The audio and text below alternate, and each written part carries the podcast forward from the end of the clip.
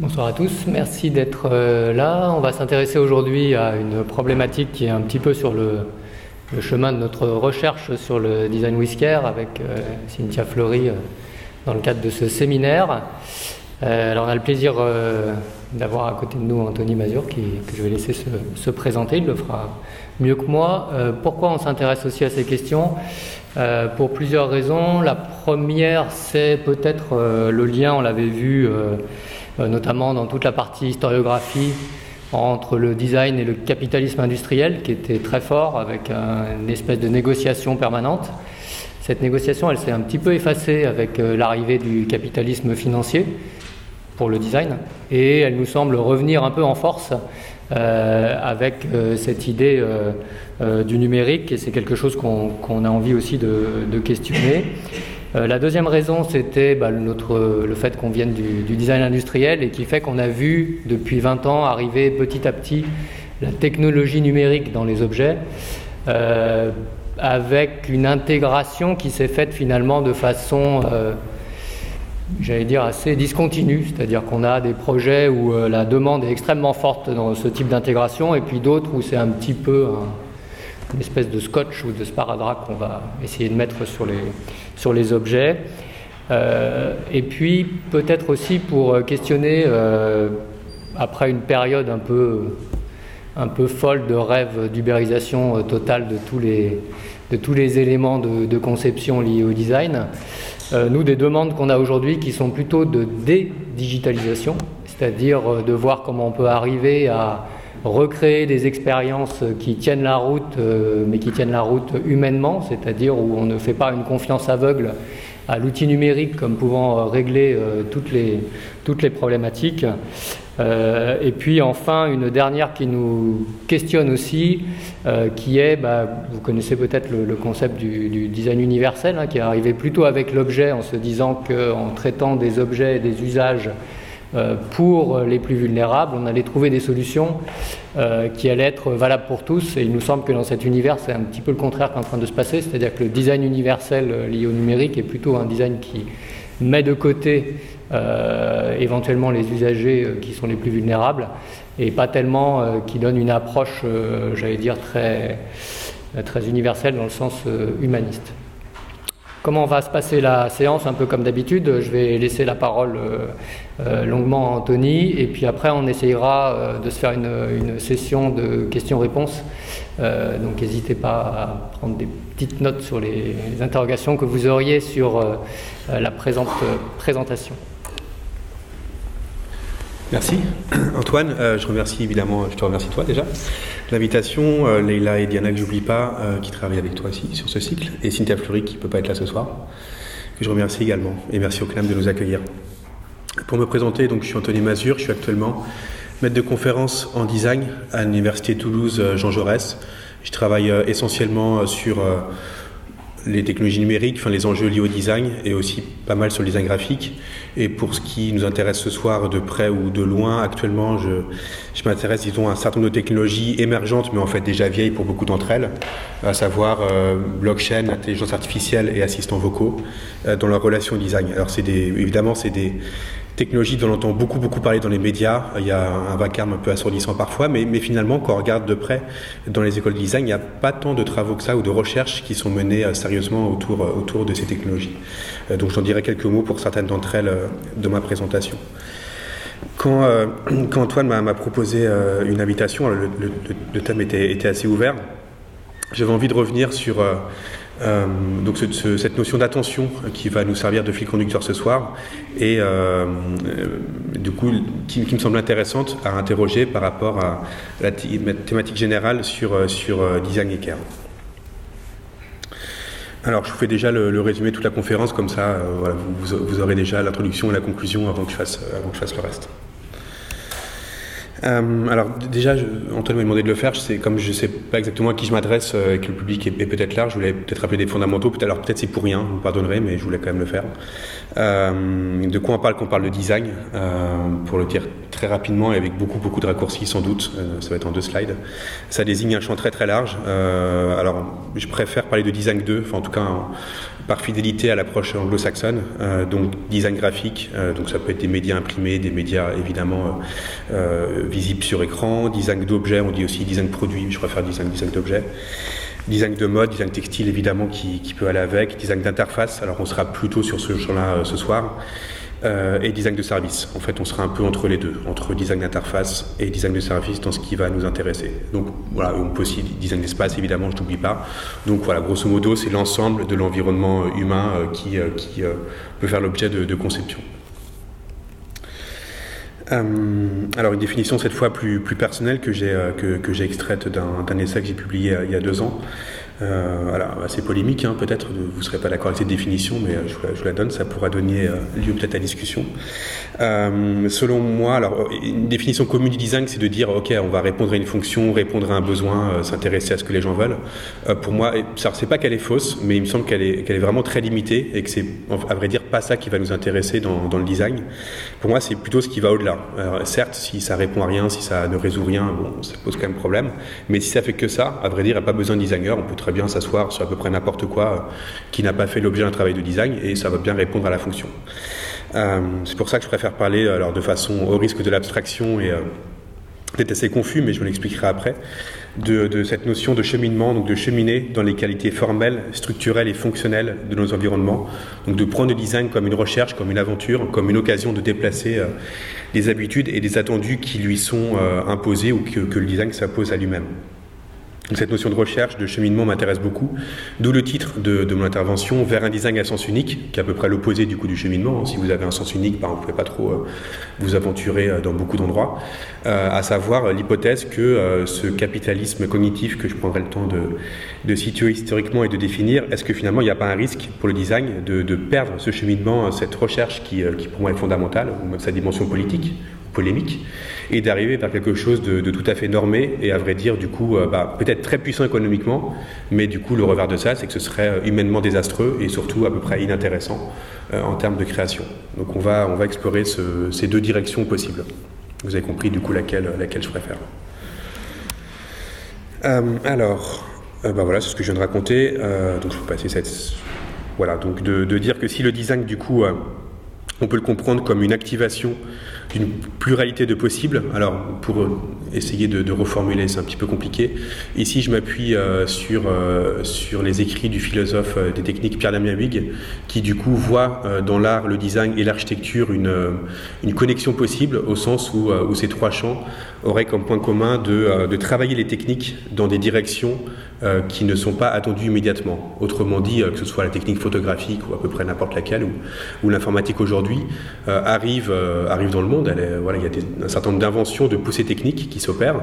Et euh, il y a une sorte peut-être de, fatalité ou de, premier moment, alors qui, parfois n'est jamais d'ailleurs dépassé, où la technique se trouve prise euh, dans, un faisceau, dans des faisceaux d'économie qui l'empêchent euh, de se développer dans d'autres directions. Et donc ce travail second, qui, arrive dans un second temps, que Pierre Damiabic appelle découverte, bah, ne peut se faire qu'en en allant à l'encontre de cette économie des techniques.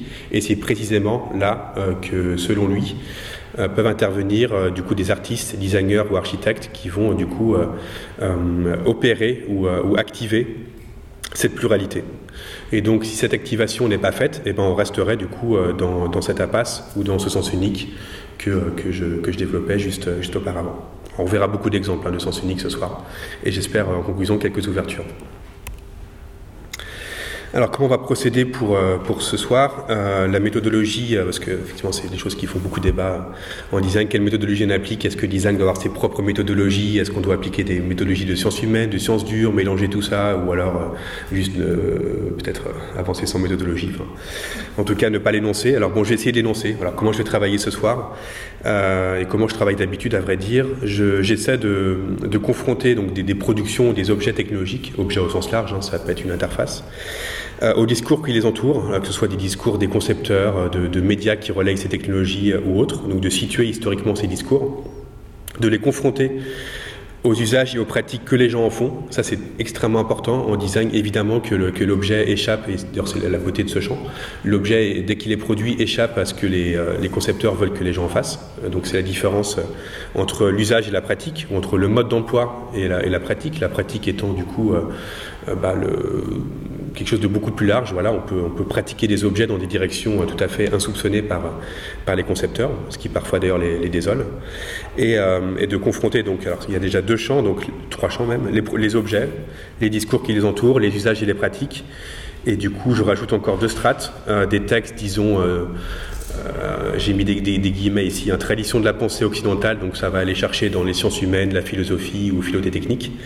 Et puis un champ plus contemporain au niveau, au niveau théorique, qui sont qui sont un, espèce de dérivé des, des, cultural studies, qui sont les software studies, en français euh, études logicielles. En tout cas, j'ai pas trouvé de, meilleure traduction, qui sont euh, qui est un champ interdisciplinaire qui a émergé, euh, disons, au début des années 2000 aux États-Unis, sous l'impulsion notamment du, de l'artiste et informaticien Lev Manovich, et du coup qui vise à interroger euh, les, euh, les, logiciels comme, un, comme des objets culturels qui du coup peuvent faire l'objet de critiques euh, de la même façon qu'un film, qu'un livre, qu'une pièce de théâtre ou qu'une œuvre d'art puisse, puisse faire l'objet.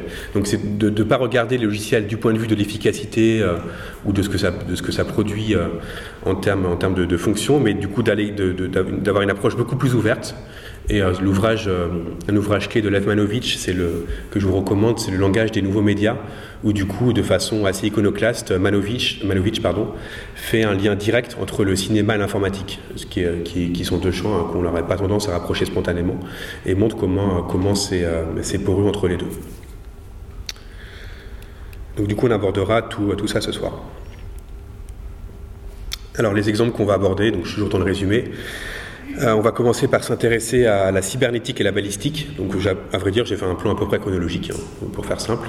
Donc, on sera ici dans les années 1940-1950, un petit peu plus peut-être. Ensuite, on s'intéressera aux, premiers ordinateurs interface graphique. Et puis, euh, voilà, la, majeure partie de, de mon intervention, parce que c'est peut-être là que se que, se posent de façon plus prégnante euh, des, euh, des, peurs, des craintes et euh, beaucoup de choses autour de l'attention. Ce seront des, objets plus récents, donc c'est terminaux mobiles, surtout téléphone, mais pas seulement, et du coup le champ des, applications numériques.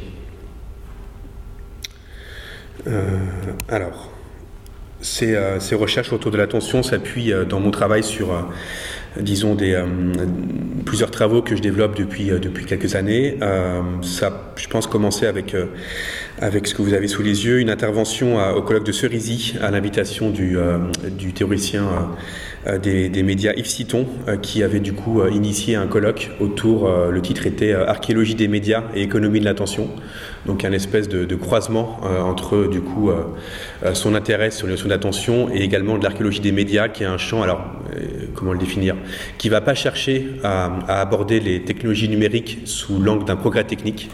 tout au contraire, ça vise à, comme un, le faire un archéologue, à faire remonter des strates qui peuvent parfois être plus récentes que des choses qu'on croyait nouvelles. Donc de casser la, temporalité et l'illusion du progrès et de montrer comment des choses en apparence plus anciennes historiquement peuvent euh, être beaucoup plus avancées que des choses qu'on a aujourd'hui.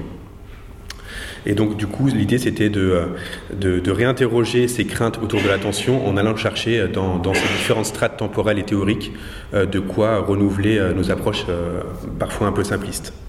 Et donc, j'ai proposé avec euh, Pierre Pandelakis, avec qui je travaille euh, à l'université Toulouse Jean Jaurès, on s'est intéressé au cas des notifications, donc ces petits, euh, j'en reparlerai tout à l'heure, mais c'est euh, ces signaux visuels ou sonores sur le téléphone et d'essayer de voir ben, d'où ça pouvait venir, euh, par exemple au Moyen Âge. mais bon, je ne vais pas raconter ça parce que c'est une partie de, de tout à l'heure.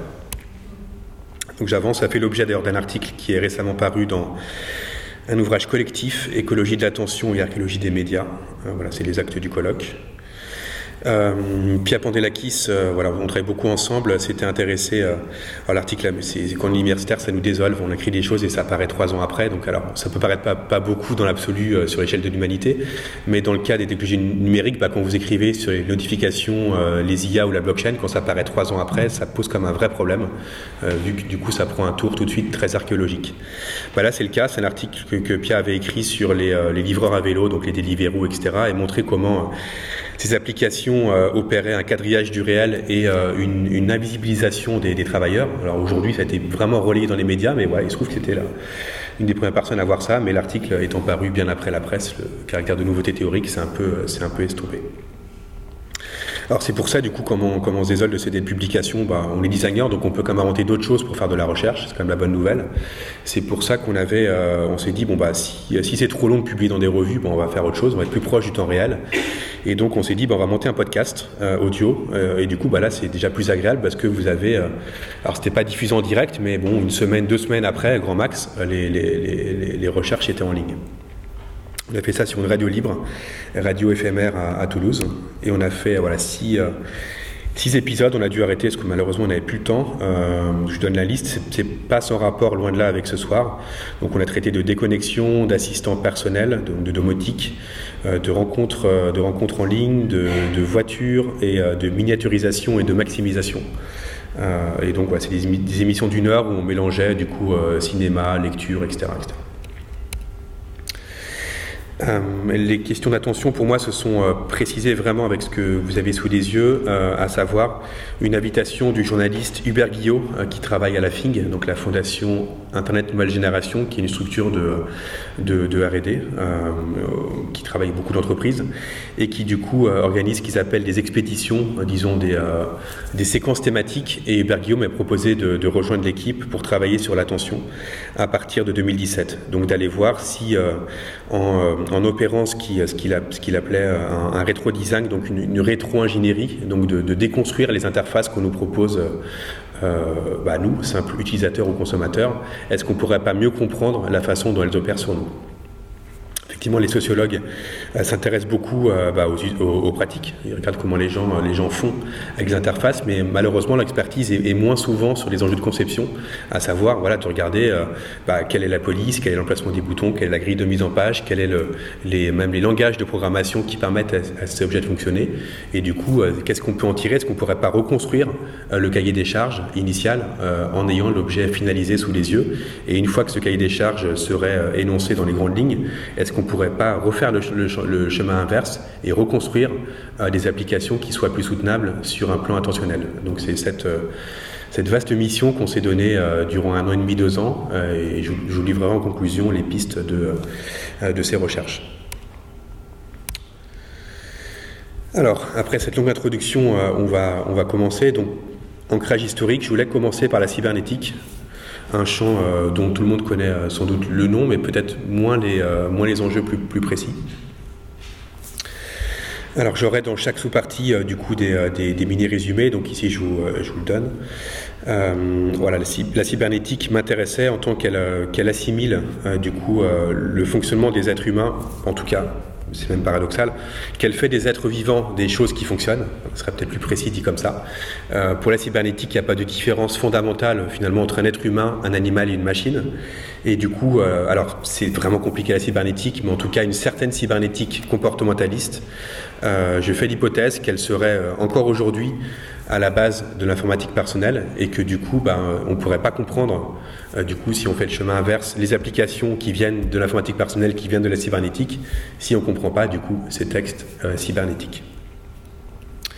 L'auteur le plus connu, euh, vous connaissez sans doute Norbert Wiener, mathématicien, informaticien, qui du coup dans, son ouvrage clé, donc la cybernétique, information et régulation dans le vivant et la machine, je pense que le titre est assez explicite, voilà, cherchait à l'époque euh, à établir une théorie entière de la commande et de, la communication, aussi bien chez l'animal que dans la machine.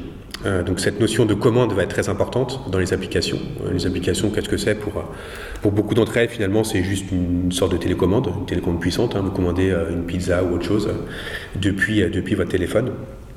Et du coup, pour la cybernétique, il y a cette notion de, alors ça, j'aurais pas le temps de développer aujourd'hui, mais de boîte noire qui est vraiment très importante, à savoir que euh, l'ordinateur va être assimilé à une boîte noire de la même façon que le cerveau humain. Le cerveau humain est très compliqué, c'est à peu près, euh, même si les neuroscientifiques s'y essayent avec euh, ardeur, à peu près impossible à comprendre. Bah, finalement, c'est pas très grave. Il suffit juste de regarder ce qui sort et ce qui rentre, et ce qui se passe entre les deux, bah, n'a pas grande importance si on peut établir des liens de causalité entre les inputs et les outputs.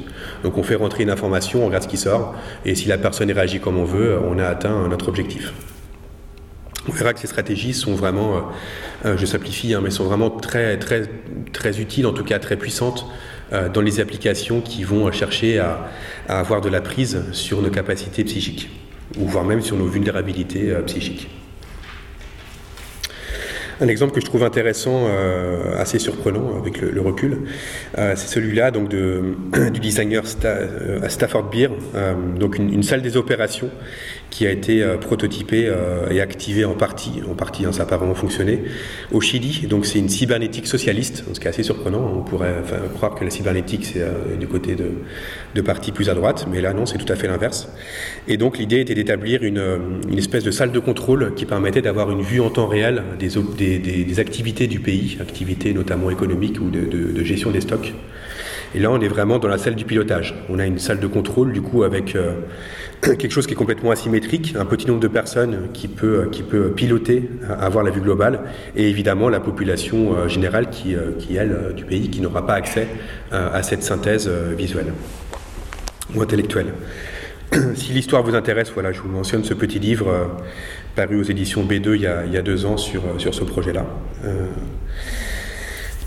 Voilà, donc, donc Stafford Beer, donc s'appuie sur euh, effectivement les théories de, de Lambert Wiener et euh, du coup, il a travaillé avec un designer dont le nom peut-être vous sera familier, Guy Bionziepé, un, un, ancien de l'école d'Ulm. Donc là, c'est intéressant aussi de voir euh, l'école d'Ulm qui, du coup, était une école, qui s'établit dans un modèle à la fois similaire et, distancé au Bauhaus. Qui, s'établit en Allemagne après la Seconde Guerre mondiale et qui du coup en, quelque sorte préfigure euh, euh, des, recherches autour de la, rationalisation du visible. Alors on ne parle pas encore de design d'interface évidemment à cette époque-là, mais en tout cas, euh, disons, dans, une optique archéologique, si vous intéressez aux interfaces, ça peut vraiment être très intéressant d'aller voir ce qui s'est passé à l'école d'Ulm dans les années 60, 1960. Ici, voilà un schéma, de, enfin un plan plutôt de, la salle des opérations. Et voilà, des images qui peuvent euh, ressembler à des choses qu'on voit aujourd'hui. On pourrait qualifier, aujourd'hui on dirait, bah, c'est de la data vise, euh, mais évidemment à l'époque on n'employait pas du tout ce, vocabulaire. Alors, la cybernétique, pourquoi ça m'intéresse? Pas juste pour, euh, pour faire un cours d'histoire, hein, ça c'est pas trop mon truc. ça m'intéresse parce que ça préfigure du coup cette notion d'utilisateur. Parce qu'on dit beaucoup aujourd'hui, voilà, il faut redonner du pouvoir aux utilisateurs, il faut que l'utilisateur reprenne le contrôle. Euh, ça peut être en partie vrai, mais j'ai envie avec vous ce soir d'aller plus loin et de dire bah en fait non, le problème c'est pas de redonner du contrôle aux utilisateurs, enfin c'est pas seulement ça, ce serait plutôt d'interroger cette notion même euh, d'utilisateur. Donc d'en faire d'en faire la critique. voilà, c'est le résumé que j'ai mis euh, que j'ai mis ici donc les problèmes d'attention qu'on rencontre aujourd'hui, donc du coup, seraient peut-être moins liés bah, au téléphone ou aux applications qu'aux conséquences euh, de cette notion euh, d'utilisateur. Et donc, ça peut être intéressant pour nous euh, d'aller voir d'où ça vient historiquement. Qu'est-ce que c'est que cette notion d'utilisateur dans le contexte informatique? Alors, ça recoupe des enjeux plus larges sur le design, à savoir, est-ce que le design a pour seul objectif ou pour seule finalité de produire des objets utiles? Est-ce que c'est que ça? Il me semble que non. On peut très bien protéger des objets euh, utiles dans le monde sans que ça fasse l'objet d'un travail de design. Euh, et euh, des objets même très utiles, mais qui, pour cette raison-là, peuvent aussi être très dangereux sur, un, sur un plan humain. Est-ce que finalement l'être humain n'est qu'une entité qui fait que fonctionner, qui, qui n'est que dans l'utilité, ou est-ce qu'il n'y a pas bien d'autres aspects, bien d'autres choses dans l'existence humaine que cette utilité auxquelles il faudrait s'intéresser? Là, il me semble qu'on est peut-être pour en discuter avec, Antoine, mais dans, dans, des enjeux où on est proche du CARE, à savoir est-ce que le CARE, c'est pas précisément ce qui, échappe euh, à cette notion d'utilité, et qui pourtant, si on n'est pas là-dedans, bah, on devient du coup euh, euh, ce, que, ce que Wilhelm Schusser, là je vous ai ramené un livre de ce philosophe, j'aurais malheureusement pas le temps d'en parler beaucoup aujourd'hui, appelle, euh, les fonctionnaires euh, au, sens, au sens de Hannah Arendt, à savoir est-ce qu'on ne peut pas devenir des entités qui ne feraient qu'obéir à des règles, qui seraient dans le pur fonctionnement? Eh ben, on a vu ce que ça a donné. Euh, Flusser commence son livre par Auschwitz, qui pour lui est l'aboutissement du programme occidental, à savoir un, événement qui, du coup met en scène l'objectification de l'homme par lui-même. Donc voilà, je prends l'exemple vraiment extrême, hein, mais, euh, du coup, on voit bien que si on reste dans cette notion d'utilité, on a ce risque euh, d'être dans un pur fonctionnement où l'être humain s'oublie lui-même dans son humanité. Alors, on a des choses peut-être plus joyeuses. Euh, donc, un des premiers ordinateurs à interface graphique, c'est, celui-là, le, Xerox Star euh, de 1981, qui possède une interface euh, WYSIWYG, What you see is what you get, en français, euh, ce que vous voyez et ce que vous obtenez à l'écran. Euh, vous connaissez ça par cœur. En grosso modo, voilà, vous, ouvrez Microsoft Word, vous tapez un texte, vous mettez en gras le texte apparaît en gras à l'écran. Donc vous avez une, adéquation entre ce qui est visible euh, pour vous et ce qui, euh, euh, s'opère dans la machine et ce qui sera, si vous imprimez le texte, il restera, en gras. Donc c'est l'inverse de ce que vous aviez auparavant, qui étaient les interfaces à ligne de commande, où du coup vous n'aviez pas ces menus, ces icônes, ces fenêtres, etc. Ce paradigme du bureau, donc qui s'invente un petit peu avant, plutôt à la fin des années 60, euh, 70 plutôt, enfin 60-70. Euh, finalement, c'est le paradigme qui est encore dominant aujourd'hui. Voilà, on dit que l'informatique c'est un champ où il y a beaucoup d'inventions, beaucoup d'innovations. Bah, là, finalement, euh, après de 40 ans, a, on, est à peu près là-dedans, même sur téléphone. Hein, vous avez toujours des menus, des icônes, euh, vous cliquez dessus et, ça marche à peu près comme ça. Donc, on est toujours dans ce paradigme dominant euh, du, bureau. Alors, peut-être qu'on arrive dans autre chose. J'en parlerai tout à l'heure, malgré tout, notamment avec les interfaces vocales ou les, ou puces neuronales. Dans ces deux champs-là, peut-être que là, on commence à en sortir. Je ne pas d'ailleurs si c'est une bonne chose, mais en tout cas, le paradigme dominant reste euh, ce, euh, euh, le WIMP, donc Windows, icône, menu et pointeur. on, est, on est quand même encore là-dedans. Je vous montre quelques, quelques exemples, j'aime bien, j'aime bien ces images. voilà, la métaphore du bureau ici est assez claire. Donc, bah, par adéquation au, champ économique dominant, au champ de la bureautique, c'est le champ des, des secrétaires, hein, masculin ou féminin, mais quand même surtout, surtout féminin. En tout cas, quand on lit les textes, c'est assez clair. Euh, de dire on va créer un environnement familier pour les personnes qui se servent de ces ordinateurs, qui vont leur rappeler euh, leur bureau physique avec leur tête de papier, euh, leur corbeille, etc. Ce qu'on appelle la métaphore du bureau. Alors, un petit extrait du coup de euh, ces textes, je les trouve assez passionnants, de, certains concepteurs du Xerox Star, qui, du coup s'en expliquent euh, bah, assez peu de temps après euh, la création. Je vais vous lire la citation. la description de la tâche actuelle avec sa répartition des objets et des méthodes d'information actuellement employées. Donc là, je m'arrête un petit peu là-dessus. On voit déjà que pour eux, ce qui importe, c'est de résoudre des tâches. C'est pas du tout de faire un objet qui peut créer d'autres choses ou être inventif. C'est du coup d'être dans l'optimisation euh, des tâches que les personnes ont euh, avant même ces machines-là. Donc de résoudre des tâches qui préexistent aux ordinateurs. Donc les tâches voilà, euh, offrent un, point de départ pour la définition d'un ensemble équivalent d'objets et de méthodes, donc de trouver une symétrie entre ce qui, ce qui préexistait aux ordinateurs et ce que vont être les premiers ordinateurs, euh, disons, personnels ou quasiment personnels. Euh, L'idée derrière cette phase de conception est de construire un nouvel environnement de tâches pour l'utilisateur dans lequel il puisse travailler pour atteindre les mêmes objectifs qu'avant désormais entouré d'un ensemble différent d'objets et en employant des nouvelles méthodes. Donc là, on voit quand même une tension. On dit, ok, on veut que ce soit pareil, mais on veut que ce soit quand même un peu différent.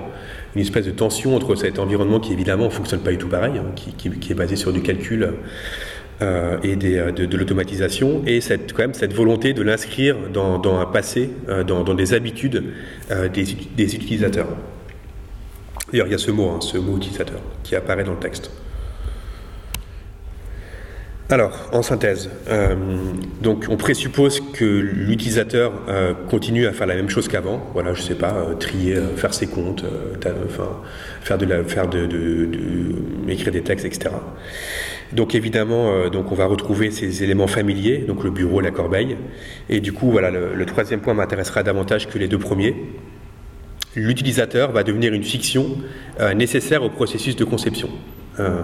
Euh, une fiction au sens où bah, finalement il est toujours euh, listé de façon générique. On ne sait pas euh, dans le texte, dans les textes de l'époque, qu'est-ce que recoupe exactement cette notion d'utilisateur, mais on voit que c'est absolument central. Si on, si on fait sauter cette notion-là, la conception ne tient plus. Il n'y a plus de scénario possible d'utilisation. Évidemment, s'il n'y a plus d'utilisateur, il n'y a plus d'utilisation possible.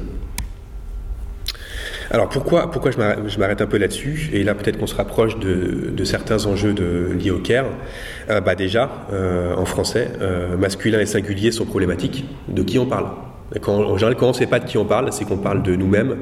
Nous-mêmes en tant que concepteurs, c'est souvent des personnes qui sont dominantes en termes de classe sociale et de pouvoir économique. Donc fiction du sujet universel, c'est le deuxième point. Euh, si on ne sait pas de qui on parle, bon bah, ça va être une personne consciente, blanche, valide, etc. et souvent masculine. donc on, prend le risque de passer à côté de tout un tas de personnes qui ne vont pas rentrer dans, ce schéma-là. C'est ce que Antoine disait juste avant sur le sujet universel. Cette fiction du sujet universel, il me semble qu'on la retrouve évidemment dans cette notion d'utilisateur sous sa forme abstraite. Du coup, on va, euh, on va, avoir ce que, je propose d'appeler bah, une, modélisation des existences, euh, qui du coup va à l'encontre du fait que bah, la population est évidemment beaucoup plus large et beaucoup plus intéressante. Et donc, ça va à l'encontre des singularités et de la notion de situation ou de, de personnes situées ou de théories situées. Euh, qu'est-ce que ça implique d'autre? Bah, ça, ça implique évidemment une dissymétrie qui ne fera que se creuser entre ceux qui conçoivent, donc les designers ou ingénieurs, et les, ceux et celles qui ne peuvent être que dans l'usage. Autrement dit, nous, simples utilisateurs, voire simples consommateurs. Euh, c'est ce que déjà euh, Simondon, euh, le philosophe des techniques, dénonçait dès les années 1940, hein, à savoir cet, écart entre les, personnes qui, conçoivent et les personnes qui reçoivent. Euh, on n'en est malheureusement euh, pas sorti. Dans les applications, ça n'a fait que s'empirer. Du coup, bah, quid du care? J'ai rajouté ce, mot-là. Bah, si, euh, si du coup cette dissymétrie se creuse et si on tombe dans cette idée de sujet universel, on, verra, j'espère, quelques pistes de sortie pour, sortir de ce sens unique. Euh, donc voilà, vous voyez que cette, euh, il me semble que c'est même intéressant, euh, important de, pardon, je remets cette slide, de, s'arrêter un instant sur cette notion d'utilisateur pour mieux comprendre ce qui du coup nous arrive aujourd'hui, ces vagues d'objets techniques qui, qui, qui, déferlent en apparence toujours plus rapides, mais qui en fait sont peut-être pas si inventifs que ça. Si finalement elles se basent d'une part sur un modèle d'interface qui a évolué évidemment, je ne dis pas que c'est la même chose, mais qui repose quand même toujours sur ce paradigme des, icônes et du bureau, et d'autre part, bah, toujours sur ces méthodologies de conception euh, basées sur euh, des scénarios d'usage et essayer de trouver des objets qui vont, qui, vont, euh, être considérés comme réussis si les personnes comment dire, ne divergent pas de ce qui est prévu au départ. Autrement dit, de minimiser les pratiques au profit de l'usage, de rester dans un mode d'emploi toujours plus efficace euh, pourquoi? Parce que si du coup euh, les personnes commencent à sortir de ce mode d'emploi, euh, l'économie va, va, va, en prendre un coup. Évidemment, si votre but c'est que les gens, je prends un exemple très vulgaire, mais achètent quelque chose, bah, s'ils se mettent à faire n'importe quoi et faire autre chose qu'acheter, bah, votre chiffre d'affaires il va, il va pas augmenter comme vous voulez. Donc il faut mieux rester dans, ce sens unique du point de vue économique. Du point de vue humain, c'est évidemment beaucoup moins sûr. Il reste combien de temps? Tu temps encore ça Ok, tout va bien. Alors, on avance un petit peu dans le temps, on va maintenant rentrer dans, euh, le champ plus, actuel euh, des applications euh, mobiles. Donc ici j'ai repris le titre du podcast Kill by App. On va s'arrêter un petit peu là-dessus. Et du coup, une première, hypothèse, à savoir bah, ce, ces premiers ordinateurs personnels qui, qui étaient vendus, en tout cas la promesse initiale, c'était de permettre aux personnes d'aller beaucoup plus vite dans les objectifs et les tâches qu'elle devait résoudre, est-ce que finalement cet objectif n'aurait pas échoué en partie? À savoir, certes, on va aller beaucoup plus vite pour certaines tâches, évidemment l'ordinateur automatisé euh, de façon formidable beaucoup beaucoup de choses, mais dans le même temps, et est-ce que c'est à vrai dire, est-ce que c'est dissociable, euh, il a fait proliférer beaucoup beaucoup de tâches annexes, euh, qui du coup sont au cœur des enjeux d'attention contemporains. De perte de temps, de, de, surcharge cognitive qui, qui, du coup semble inévitable à mesure que l'automatisation euh, s'intensifie. Alors quelques exemples, je trouve, je trouve rigolo. Ici, voilà une volonté, à vrai dire, euh, bah, qui peut partir d'une bonne intention, d'aider euh, l'utilisateur à accomplir euh, des, tâches, de, l'aider dans l'utilisation d'un logiciel de traitement de texte. Donc ici, voilà, cette espèce de trombone euh, anthropomorphe, Clippy de Microsoft, mais qui du coup, ben, voilà, va, commencer à vous fatiguer, à gigoter en, bas à droite de votre page de, pardon, de votre logiciel, vous demandez du temps et voilà, demande une action en plus pour le fermer alors que vous n'avez rien demandé, à vrai dire. Voilà. Ici, oui, non, mais on n'a pas demandé à ouvrir ce trombone, il va apparaître euh, automatiquement. Donc ici, voilà, l'aide devient une espèce de poids cognitif euh, et euh, bah, du coup, euh, peut-être fait perdre du temps dans le, fait de taper du texte. D'ailleurs, on retrouve hein, toujours finalement, ça m'était pas, je l'ai pas en tête quand j'ai mis cette slide, mais là, on est vraiment dans la mimésis. Hein. Est encore pire que les icônes dans cette espèce de trop bonne 3D, cette feuille de papier assez kitsch en arrière-plan. Alors Clippy, bah, on peut en rigoler, mais c'est un peu l'ancêtre hein, de, nos assistants vocaux. J'y reviendrai après, mais voilà, Alexa et Google Home n'auraient sans doute pas existé sans Clippy. Donc euh, finalement, il a une longue descendance euh, dans l'histoire de l'informatique. euh, bah, les mails, évidemment, je pense qu'on est tous confrontés à ça en tant que chercheur, ingénieur, designer. voilà, combien de temps on passe, je sais pas vous, peut-être au moins une heure facilement, deux heures par jour, à trier les mails. Google nous, récompense symboliquement. Ici, voilà une capture d'écran. super, tu as lu tous les messages importants de ta boîte dans ta boîte, dans ta boîte mail. Et puis du coup, alors ça, ça arrive malheureusement beaucoup moins souvent, mais quand vous êtes à, zéro mail, vous avez un petit soleil qui apparaît dans Gmail. Donc on voit que le tri des emails euh, devient une tâche euh, à accomplir et un peu comme la marée, hein, ça revient tout le temps. Toujours s'en débarrasser. Euh, donc il y a toujours ce fantasme de la inbox zéro, mais voilà, c'est des tâches qui n'existaient pas auparavant. Alors il y avait le courrier postal évidemment, mais on, sait tous, hein, faut pas être naïf, que c'était pas du tout équivalent à ce qui, au déferlement qui nous arrive aujourd'hui. Euh, bon, c'est deux exemples simples. Euh, si du coup on se projette maintenant au-delà de, ces deux exemples et on, va aller dans les applications euh, progressivement, donc ce fantasme de la télécommande universelle serait en tout cas pardon, la promesse de cette télécommande, donc cette simplicité d'usage et d'immédiateté et d'efficacité, selon moi, et, pas que selon moi d'ailleurs, incarne in fine, alors pas pour toutes les applications, mais quand même pour un certain nombre, le fantasme d'un pilotage des environnements euh, donc euh, au sens large, environnement physique, euh, numérique, mais aussi, et là c'est là où les enjeux du CARE sont sans doute plus prégnants, le pilotage d'autrui, à savoir bah, quand vous commandez une, pizza via un site, une application de livraison ou, un taxi Uber, bah, finalement c'est pas juste l'idée de vous piloter d'un point à un autre, c'est l'idée de piloter évidemment la personne qui va venir vous chercher ou qui vous apportera la nourriture. Et du coup la promesse d'efficacité est précisément euh, réussi si euh, vous n'avez pas conscience du labeur que vous faites reposer sur d'autres personnes. Autrement dit, ces tâches annexes qui prolifèrent, euh, c'est pas forcément vous qui allez les faire, c'est un ensemble de tâcherons, de, petites mains, qu'elles soient dans le pays ou dans d'autres, hein, aux quatre coins du monde, sous-payées évidemment, qui du coup vont faire ça pour vous. Et l'application euh, va précisément être pensée pour vous faire oublier, pour que vous n'ayez pas en tête cette, euh, ce, back-office, cette espèce de composite entre l'humain et la machine.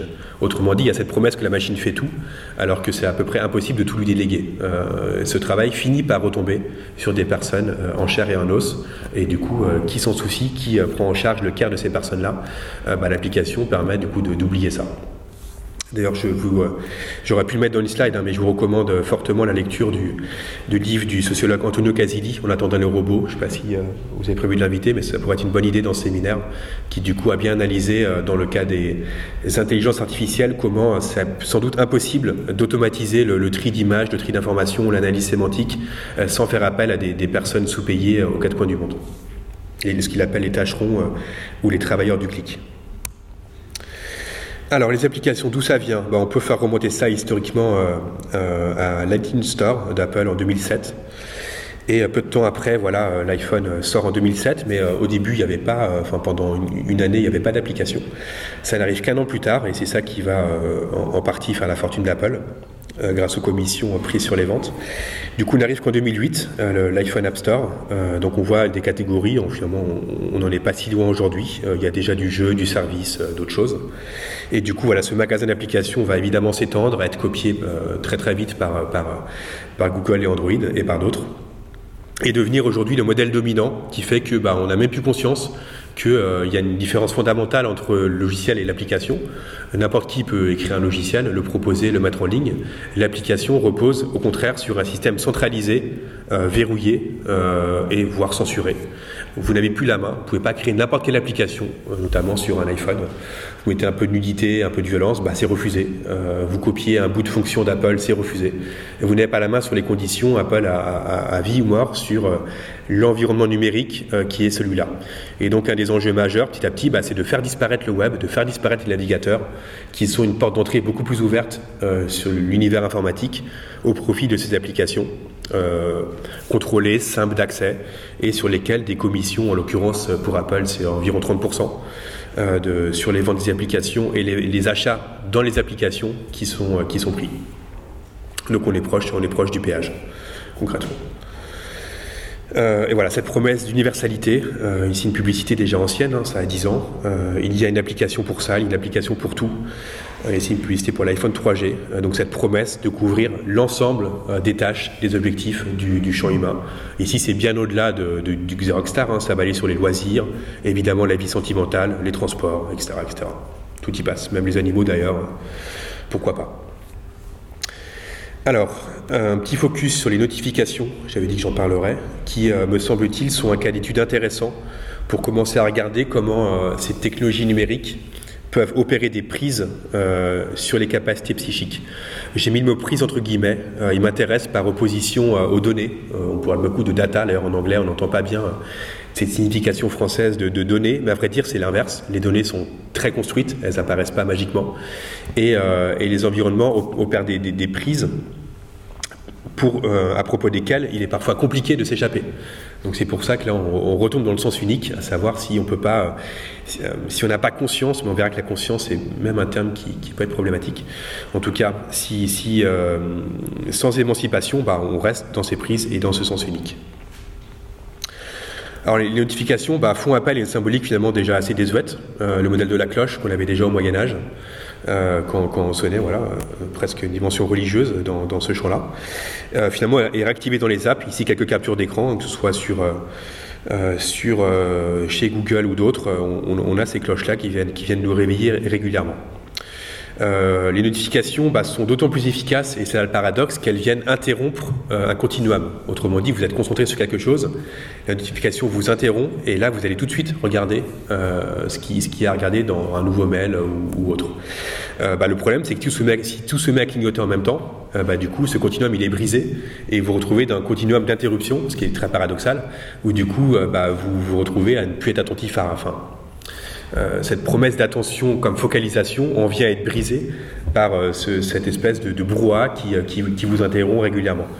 Alors depuis ces captures d'écran, les, fabricants d'OS s'en sont quand même rendus compte et ont essayé de faire un peu de ménage et d'établir des, centres de notification d'avoir une gestion centralisée, mais il n'empêche que ça, fait toujours reposer un effort supplémentaire euh, sur euh, l'utilisateur parce que dans, bien des cas, par défaut, euh, c'est activé. Donc ça va, ça, va, ça va vibrer, ça va clignoter, ça va faire du bruit.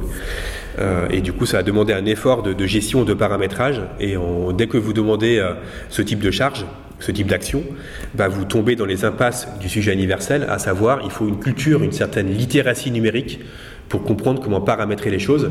Et l'Internet des pauvres gens, euh, ou les, applications des, pauvres gens, avec des gros guillemets évidemment dans mes propos, euh, bah, c'est ce type, de personnes qui n'ont pas les codes culturels ou qui ne comprennent pas comment fonctionnent les interfaces de façon un peu plus avancée, euh, bah, vont subir évidemment toutes ces, prises, toutes ces impasses. Donc évidemment que la notion de privilège est centrale dans l'analyse de ce type d'interface. Autre enjeu euh, derrière ces notifications, euh, on, va, revenir un peu à la cybernétique. Une compréhension juridique, administrative et bureaucratique des relations humain-machine et des relations humaines, à savoir, bah, finalement, euh, ça fait nous des fonctionnaires, de remplir des formulaires, de gérer des menus. Est-ce qu'on ne serait pas dans, l'univers de, de, dystopique où chacun de nous serait comptable de sa propre existence et de celle des autres? C'est voilà donc cette, cette, prolifération du système bureaucratique comme horizon, horizon dominant de l'informatique bah, conduit à euh, une, administration des vivants. Et du coup, là, on est vraiment, il me semble, aux antipodes du Caire hein, quand on parle d'administration. De, Ici, voilà quelques exemples euh, qui sont très efficaces, hein, je ne conteste pas ça. Euh, ici, donc, des formulaires d'application établis par, par Google, qui du coup, bon, ça évolue depuis évidemment, hein, j'ai pas mis la date ici, mais ce Material Design Guidelines, donc c'est, comment dire, ces, gabarits, oui, j'ai pas de meilleure formule, ces, ces gabarits d'interface euh, qui du coup permettent d'unifier euh, l'expérience avec des gros guillemets d'application, parce qu'en fait, de quelle expérience on parle?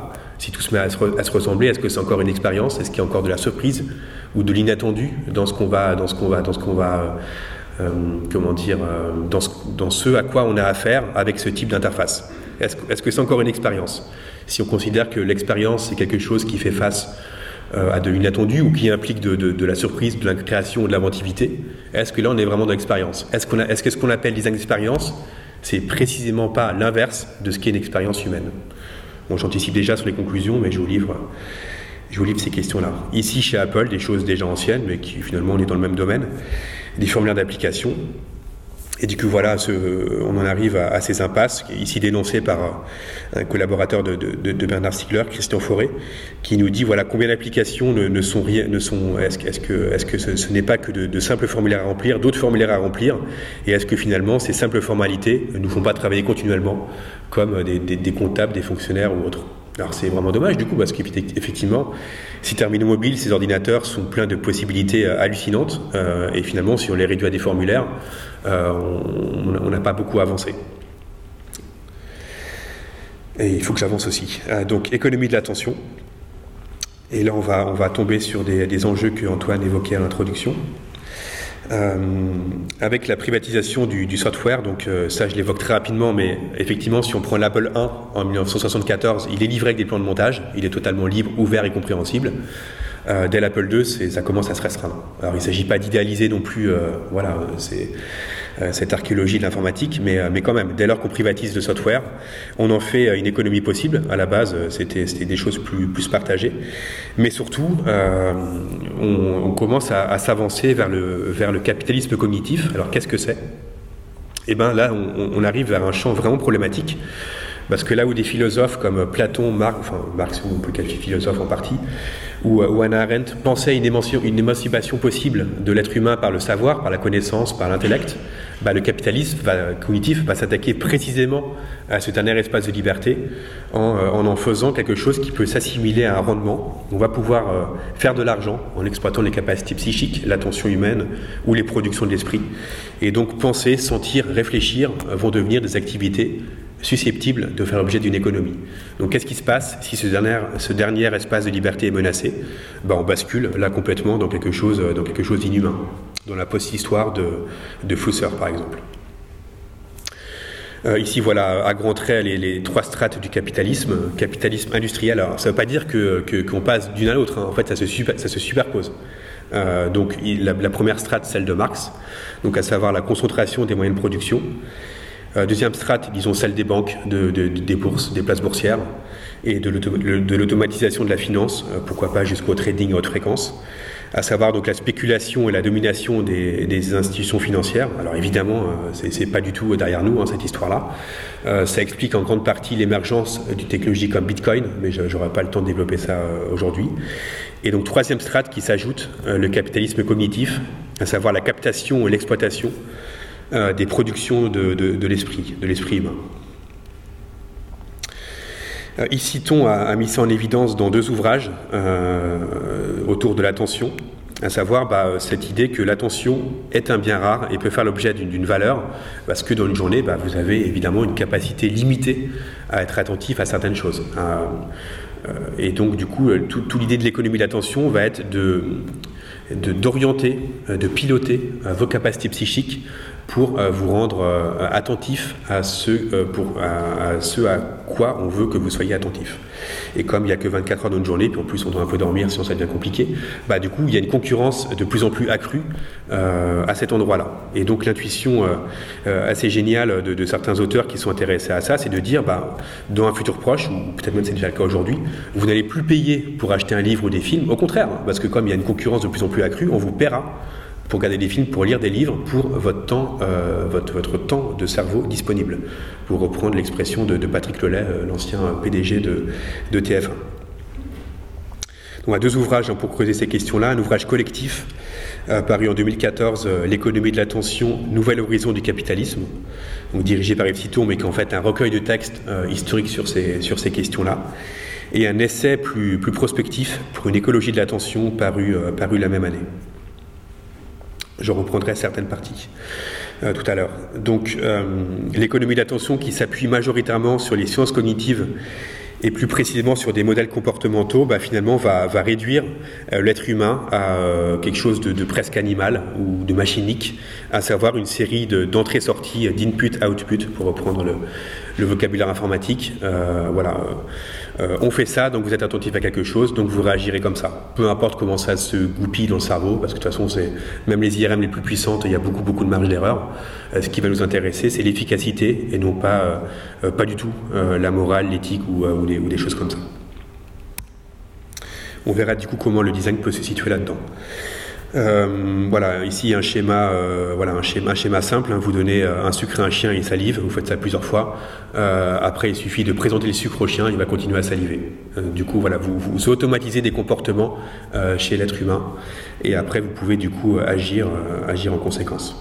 L'expérience de Pavlov, hein, c'est déjà très vieux, ça a plus d'un siècle, mais, mais ça, s'est employé dans, dans beaucoup beaucoup de design d'interface. Ce modèle comportemental. Donc on en arrive, euh, on avance hein, euh, vers euh, un design captologique qui va chercher du coup à capter, à opérer des prises sur, du coup le, cerveau et le psychisme humain. Alors je mets des guillemets parce que c'est une expression qu'on peut repérer au niveau historique et géographique. Elle enseigne à Stanford, cette captologie. Euh, ça fait l'objet de, de, recherches universitaires, à savoir l'exploitation sans relâche de l'attention, euh, déjouer notre capacité euh, à, percevoir et à choisir ce qui compte pour nous. donc, et, c'est plutôt du coup être orienté vers ce qui compte pour, pour l'économie. Et comment ça marche? On verra, on verra quelques exemples. Ça marche par l'exploitation de vulnérabilités psychiques ou de biais cognitifs euh, et, d'interaction sociale. Et du coup, bah, ce, design UX, alors pas tout design UX, mais en tout cas, ce design UX euh, qui du coup repose bah, user experience sur cette notion d'utilisateur, qu'on a analysé auparavant, va devenir un levier très très puissant pour activer euh, cette économie de l'attention. Donc là, on va rentrer du coup dans des tensions et des polémiques autour du design, à savoir quel rôle le design peut jouer là-dedans. Est-ce qu'il a pour fatalité de se lier à cette économie ou est-ce qu'il pourrait, euh, donc voilà, c'est un débat qui évidemment entre le design depuis ses origines, hein, les relations euh, et les tensions du design au capitalisme, ou est-ce que le design pourrait pas aussi, ou à la place, être un levier critique et de remise en cause de ces économies. Alors, euh, ce livre euh, dont je vous conseille la, lecture met, met, ça en évidence. Alors, attention parce qu'ici le mot design est en anglais, donc il n'a pas tout à fait le même sens. Euh, Addiction by Design, qui est un livre qui traite de la conception des machines à sous à Las Vegas et qui montre comment ces espaces sont délibérément conçus pour que les personnes oublient ce qu'elles sont en train de faire. Parce qu'évidemment, sinon, elles vont moins jouer au casino aussi, elles se rendent compte qu'elles sont en train de se ruiner. Donc, comment on fait bah, On crée un environnement clos, un monde clos, pas de lumière extérieure, que des lumières artificielles.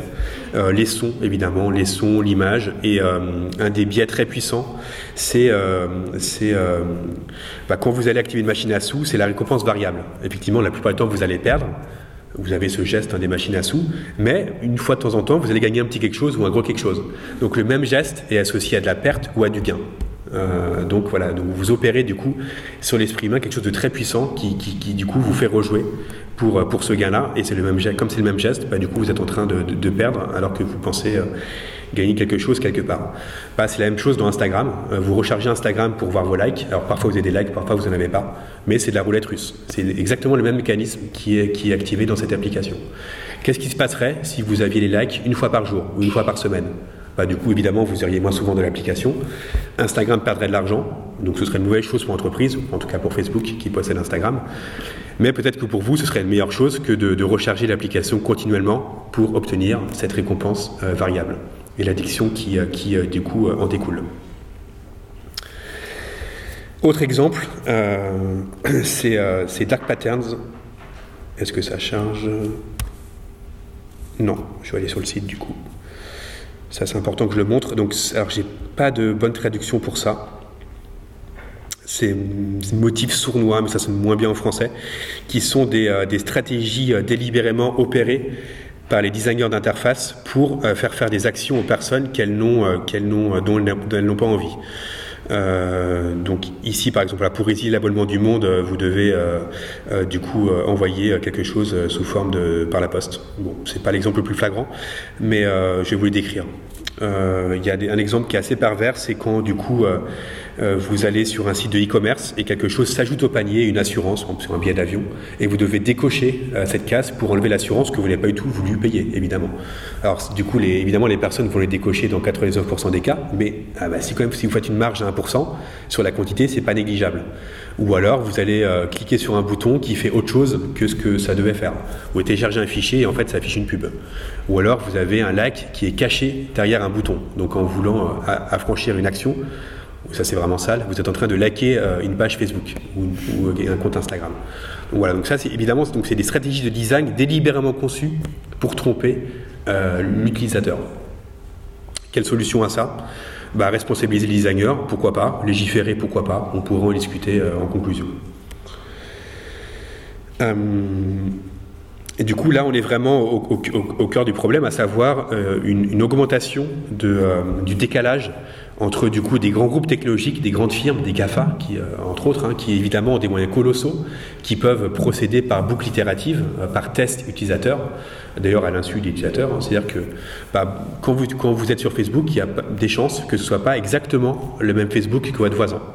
Parce que Facebook réalise des tests à échelle, euh, sur des panels de, gens et optimise de façon très fine la, la, conception du logiciel par boucle de rétroaction.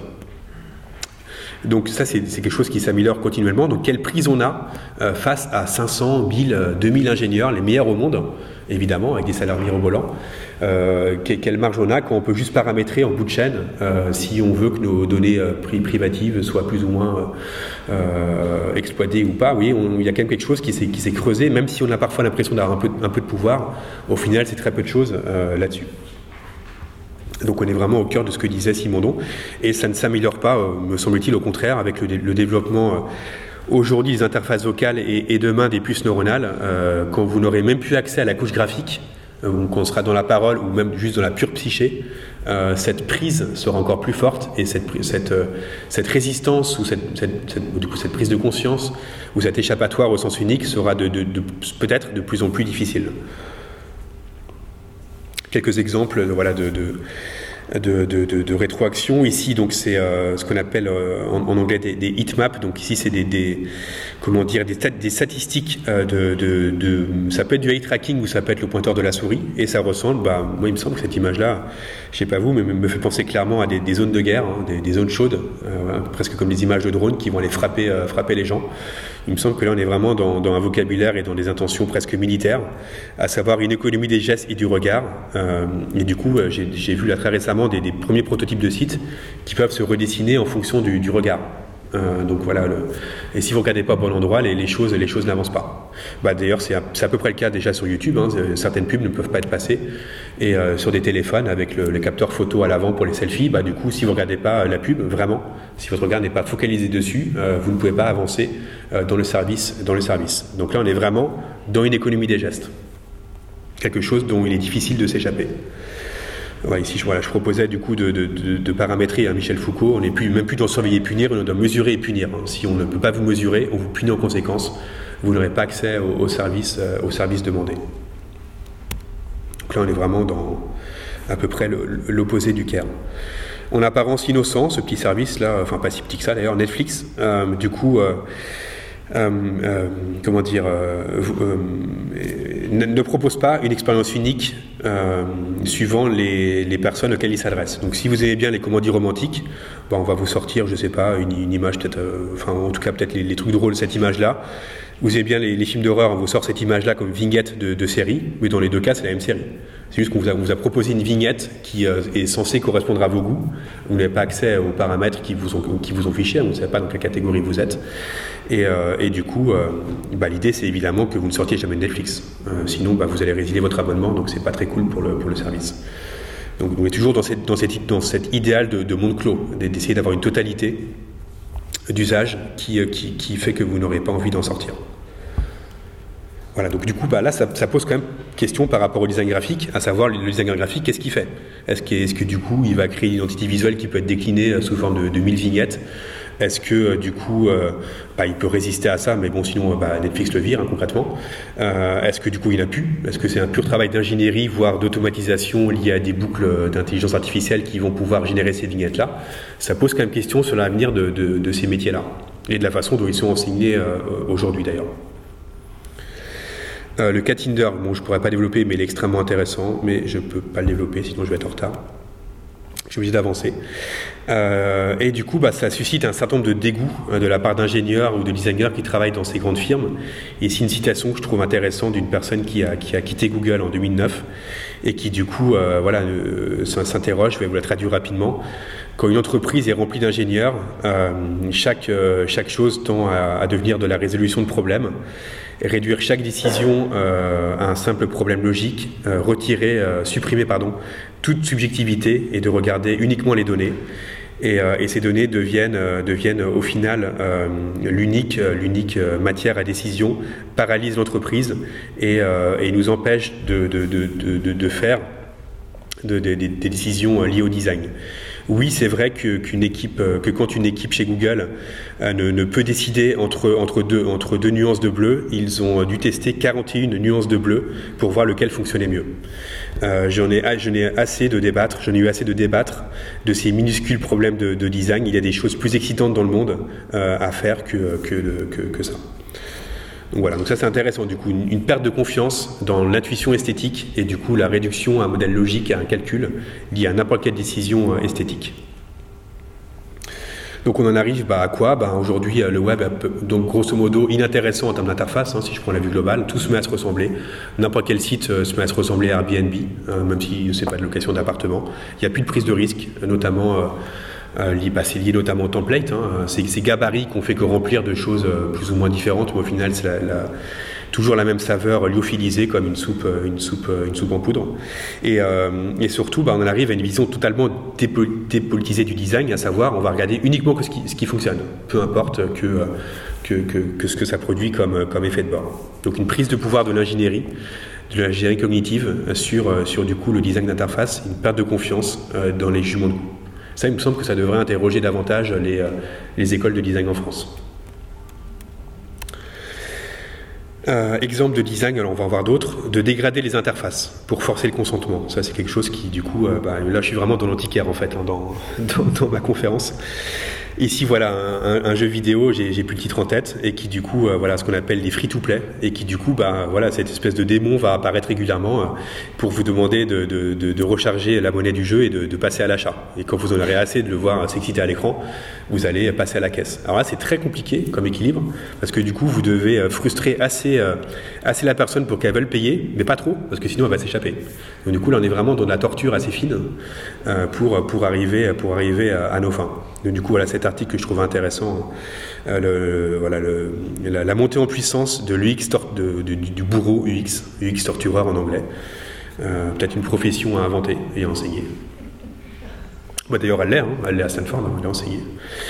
Euh, autre exemple, ces environnements majordomes qui, qui, du coup vont chercher à effacer les traces du labeur humain, je l'évoquais tout à l'heure. Euh, voilà, le, grand-père des objets connectés, c'est ce lapin. Alors ça revient, hein, des personnes euh, le reprogrammé cette fois en libre, donc euh, il, revient peut-être de façon plus positive aujourd'hui. Et voilà, donc on en arrive à, ces chatbots. Ici, un chatbot météo. Alors on est toujours dans des métaphores un peu débiles, hein, animales ou, ou autres, qui, du coup, tout le vocabulaire est intéressant, vise à effacer la place de l'humain. Ici, sur, une interface assez fun en apparence. Finalement, on n'arrive pas à automatiser quoi. Ici, Magic. Alors ça, c'est pas mal du coup, le vocabulaire de la magie, du sans-effort, de la disparition euh, du, labeur humain. Mais derrière, c'est bien des, petites mains qui vont vous livrer vos fleurs, vos courses euh, ou euh, vos fringues repassées. du coup, on en arrive aux assistants vocaux qui sont, voilà, je travaille, je travaille beaucoup là-dessus depuis, depuis, depuis, depuis un an une perte de choix de la prise de décision, parce que quand vous mettez à parler à Siri ou à Google, quelque chose s'opère qui n'était pas auparavant aussi flagrant, à savoir la perte de choix. Euh, même quand, vous cherchiez une réponse dans Google, même si Google évidemment euh, ne trie pas les résultats au hasard, vous aviez quand même une liste, une liste de 10 résultats, disons, si on s'arrête à la première page, même si pas grand monde va au bout de la deuxième, ou même trois résultats, disons. Bah ici, vous n'avez plus qu'un. Donc comment ce résultat est calculé? Et là, ça commence à poser problème. Parce que quand vous demandez à Alexia ou à Google combien de pays dans le monde, même sur des choses très factuelles, vous n'avez pas les mêmes résultats. Vous aurez 400 et quelques d'un côté et 400 autres de l'autre, euh, suivant comment on compte. Et du coup, vous n'avez pas accès aux sources, en tout cas souvent pas aux sources d'informations qui sont liées à ces résultats. Donc du coup, bah, une, perte de, l'intellect, de la prise de décision qui s'opère, et du coup aussi bah, des gros problèmes liés à, liés à la liberté, parce que si vous voulez commander quelque chose ou un restaurant, comment, comment ça va se passer? Donc là, il y a des, des, débats en cours vraiment, vraiment violents sur, sur du coup l'abus de, de, de pouvoir ou l'abus de domination à cet endroit-là et la publicité qui en découle, sans même parler des, enjeux du privé, de l'écoute liés à ces, terminaux. Là, on est vraiment dans la boîte noire, hein, littéralement, dans ce, genre d'image. Et la promesse de simplicité, d'immédiateté, just ask. Il faut pas, voilà, t'embête pas à savoir comment ça marche, on s'en fiche, demande à la machine et elle te répondra. Dans le cinéma, ça a été opéré, là, ici, une capture d'écran de Iron Man, Jarvis. Hein, euh, du coup, voilà, welcome, welcome home. Donc, toujours ce mâle blanc surpuissant. Hein, ici, je n'ai plus le nom de l'acteur en tête, mais ce tableau de pilotage, vous voyez, c'est pour ça que je vous ai montré Cyber Scene. Ici, là, on est vraiment dedans, hein, dans Iron Man. Ce tableau, ce tableau de bord qui, peut faire n'importe quoi. Mais qui fait n'importe quoi, évidemment, pour les personnes qui en ont le pouvoir socialement et économiquement. Euh, c'est pas une simple métaphore. Ici, voilà, en 2000. Euh, il y a 2-3 ans, Max Zuckerberg a annoncé euh, avoir euh, réalisé pour sa propre maison son Jarvis. Il a codé son propre Jarvis. Après, Jarvis dans Iron Man, si vous avez les films en tête, devient un personnage. Il s'humanise. Euh, voilà, après un an de code. Donc je pense que c'est aussi pour retrouver une certaine crédibilité euh, auprès, auprès des, programmeurs, de dire que même lui, euh, en tant que dirigeant, il code encore. Et du coup, voilà, c'est inspiré de Jarvis. Et du coup, qu'est-ce que ça fait son intelligence? Bah, Ça ferme les volets et ça joue littéralement les musiques préférées pour sa femme et ça lui livre des fleurs et ça s'occupe de son enfant. Donc laissons tirer les conclusions que vous en voulez, mais je pense que ça peut résonner avec bien des enjeux liés au CARE qui ont été abordés auparavant. Voilà, on est encore une fois dans ce fantasme de, l'homme qui va, par la machine, euh, s'occuper de son entourage. Ça peut évidemment bugger et ça bug souvent. Ici, voilà une, image que j'aime bien montrer, voilà des, objets rançon, des ransomware. Donc, qu'est-ce qui se passe quand tout va commencer à parler? Donc, le balai va vous demander des sous, la caméra aussi, le four va déconner. Euh, ça a été mis en scène dans, la série. Euh, euh, euh, Mister Robot, voilà. Il y a un épisode où du coup euh, les objets de la maison deviennent fous et du coup parce que ça se fait hacker et du coup la personne au téléphone dans une espèce de, remake de Hitchcock appelle un ami et l'ami dit bah débranche et dit je peux pas débrancher bah les câbles sont derrière les murs. Voilà, on arrive à des environnements qu'on ne, peut plus arrêter, un peu comme les centrales nucléaires, des objets techniques qui dépassent les, les, concepteurs. Et c'est encore pire quand les objets se reprogramment. Là on est encore dans l'illusion qu'on peut les contrôler si on sait comment ça marche, mais évidemment quand vous entrez dans des enjeux d'intelligence artificielle où du coup le code devient une espèce, euh, une espèce d'entité génétique, pas le programmeur, voilà, il livre quelque chose et puis après euh, il ne sait même plus comment ça marche parce que le code évolue en permanence. Donc on arrive dans la stack, dans une pile opaque euh, qui fait que euh, des aéroports peuvent être plantés parce qu'il y a des couches et des couches et des couches de programmes et on peut observer que les effets de ces programmes, on peut plus du tout euh, les analyser ou en faire la, rétro-ingénierie, ce qui pose quand même beaucoup beaucoup de problèmes sur la responsabilité. Bah, l'exemple majeur, c'est les voitures autonomes. Si une voiture renverse quelqu'un, qui est responsable? C'est des, enjeux qui occupent beaucoup les juristes actuellement. Euh, qui d'ailleurs qui ça va renverser entre un vieux et un enfant? Bah, La réponse est assez simple, hein, selon moi, et assez cynique. Ça renversera la personne qui, n'aura pas la, bonne assurance. Voilà, c'est pas forcément la personne la plus jeune. Je pense que ça va se régler du point de vue, euh, économique. Alors, assistant personnel, euh, du coup, un environnement constamment monitoré, le, pilotage de l'ensemble de l'expérience humaine. voilà, Alexia vous écoute tout le temps. Euh, et, du coup, euh, et du coup, à votre service, mais du coup, vous êtes aussi au service d'Alexia, vous l'entraînez, vous créez de la valeur pour Amazon dans chacune de vos micro-actions, et vous n'êtes pas rémunéré pour ça. Retrait des interfaces graphiques, évidemment, donc la voix, voir la psyché comme, comme, mode d'action. et puis du coup, voilà, j'en ai, parlé, hein, j'insiste encore une fois là-dessus, mais le, devenir invisible ou l'invisibilisation des prolétaires des IA, toutes ces petites mains qui vont, qui vont, qui vont permettre à ces IA de fonctionner et d'opérer. Allez, que faire? On peut quand même faire des choses. Bah déjà, on a euh, certaines personnes dans ces, euh, entreprises euh, ont le blues, je ça le blues des GAFAM, voilà, se sentent un peu mal quand même, au bout de certaines années, à créer toutes ces choses-là. Euh, et du coup, bah, bah, c'est déjà un début. Hein, on peut s'en moquer, mais bon, euh, moi je m'en moque, mais, euh, mais bon, on peut prendre ça plus au sérieux et ça peut quand même nous interroger sur une certaine absence, avec des guillemets, ou un manque de responsabilité des designers, voire des ingénieurs, voire des donneurs d'ordre face à ça. Alors beaucoup beaucoup d'articles, hein. ici une petite sélection. Donc Tristan Harris, un ancien de Google, comment la technologie pirate l'esprit des gens. moi je trouve que l'ironie c'est quand même que ces personnes-là qui ont permis à cette technologie de fonctionner. Donc moi il me semble qu'on est quand même assez proche des vendeurs de cigarettes qui du coup vous vendent le patch dans le même mouvement quoi. Mais bon, on pourra en discuter si vous voulez. Quelqu'un de chez Facebook, voilà, seul Dieu sait ce que, ce que ces choses-là sont en train de faire au cerveau de nos enfants. un ancien de Facebook, voilà, nos, esprits peuvent être piratés.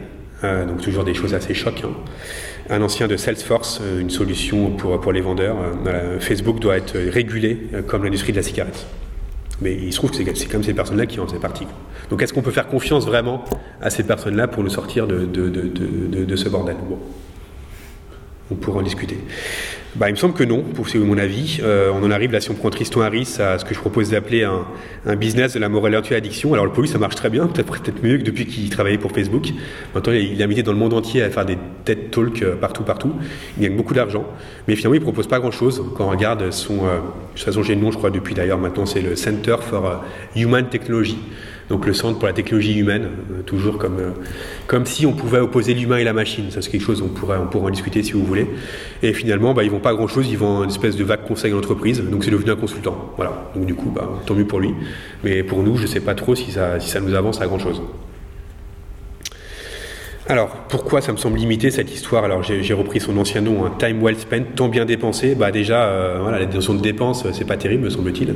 On est toujours dans ce vocabulaire économique. Il y a toujours la technologie, qui est une espèce de grand fourre-tout abstrait. La technologie nous pirate, la technologie nous exploite, mais on ne sait pas du tout ce que recoupe le mot technologie. il ne parle pas du tout non plus des décisionnaires, des gens qui prennent des décisions euh, en amont. Ça, c'est pas du tout interrogé. Bah, il y a quand même le risque, à force de parler de piratage et d'addiction, bah, de dégoûter les gens dans, le monde euh, dans lequel ils vivent. Euh, bah, on peut dire, ok, il suffit de quitter Facebook, mais c'est pas si simple.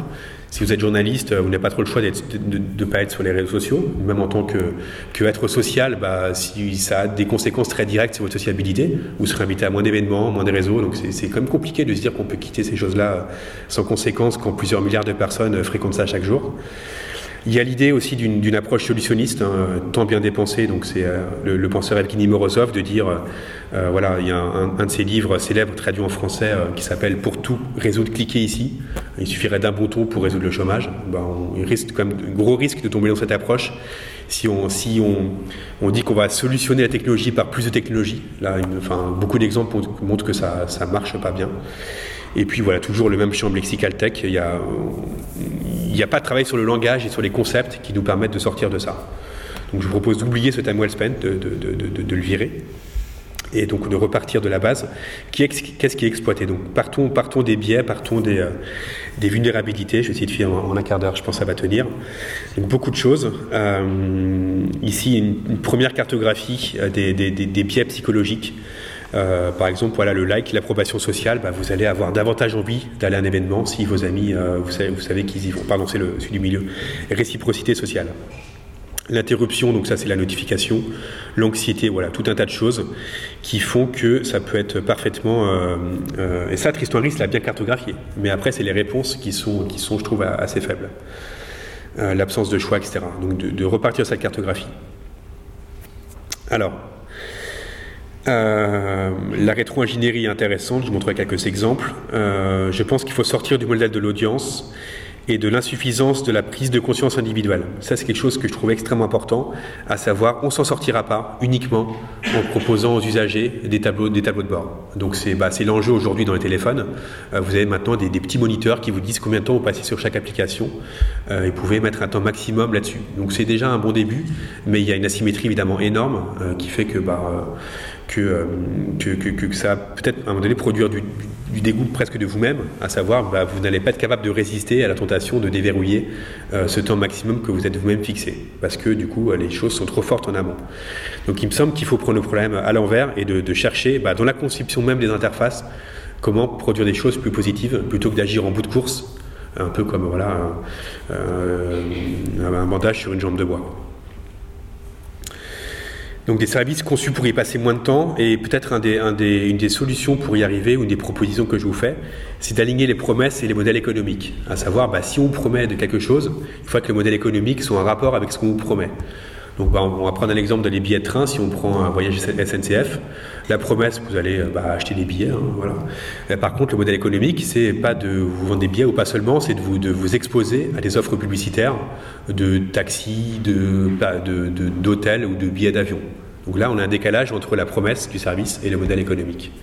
Euh, Facebook, la promesse, bah, c'est euh, d'améliorer votre sociabilité, de découvrir des informations. Le modèle économique, de vous exposer à la publicité. Du coup, il y a une, du coup, contradiction là-dessus.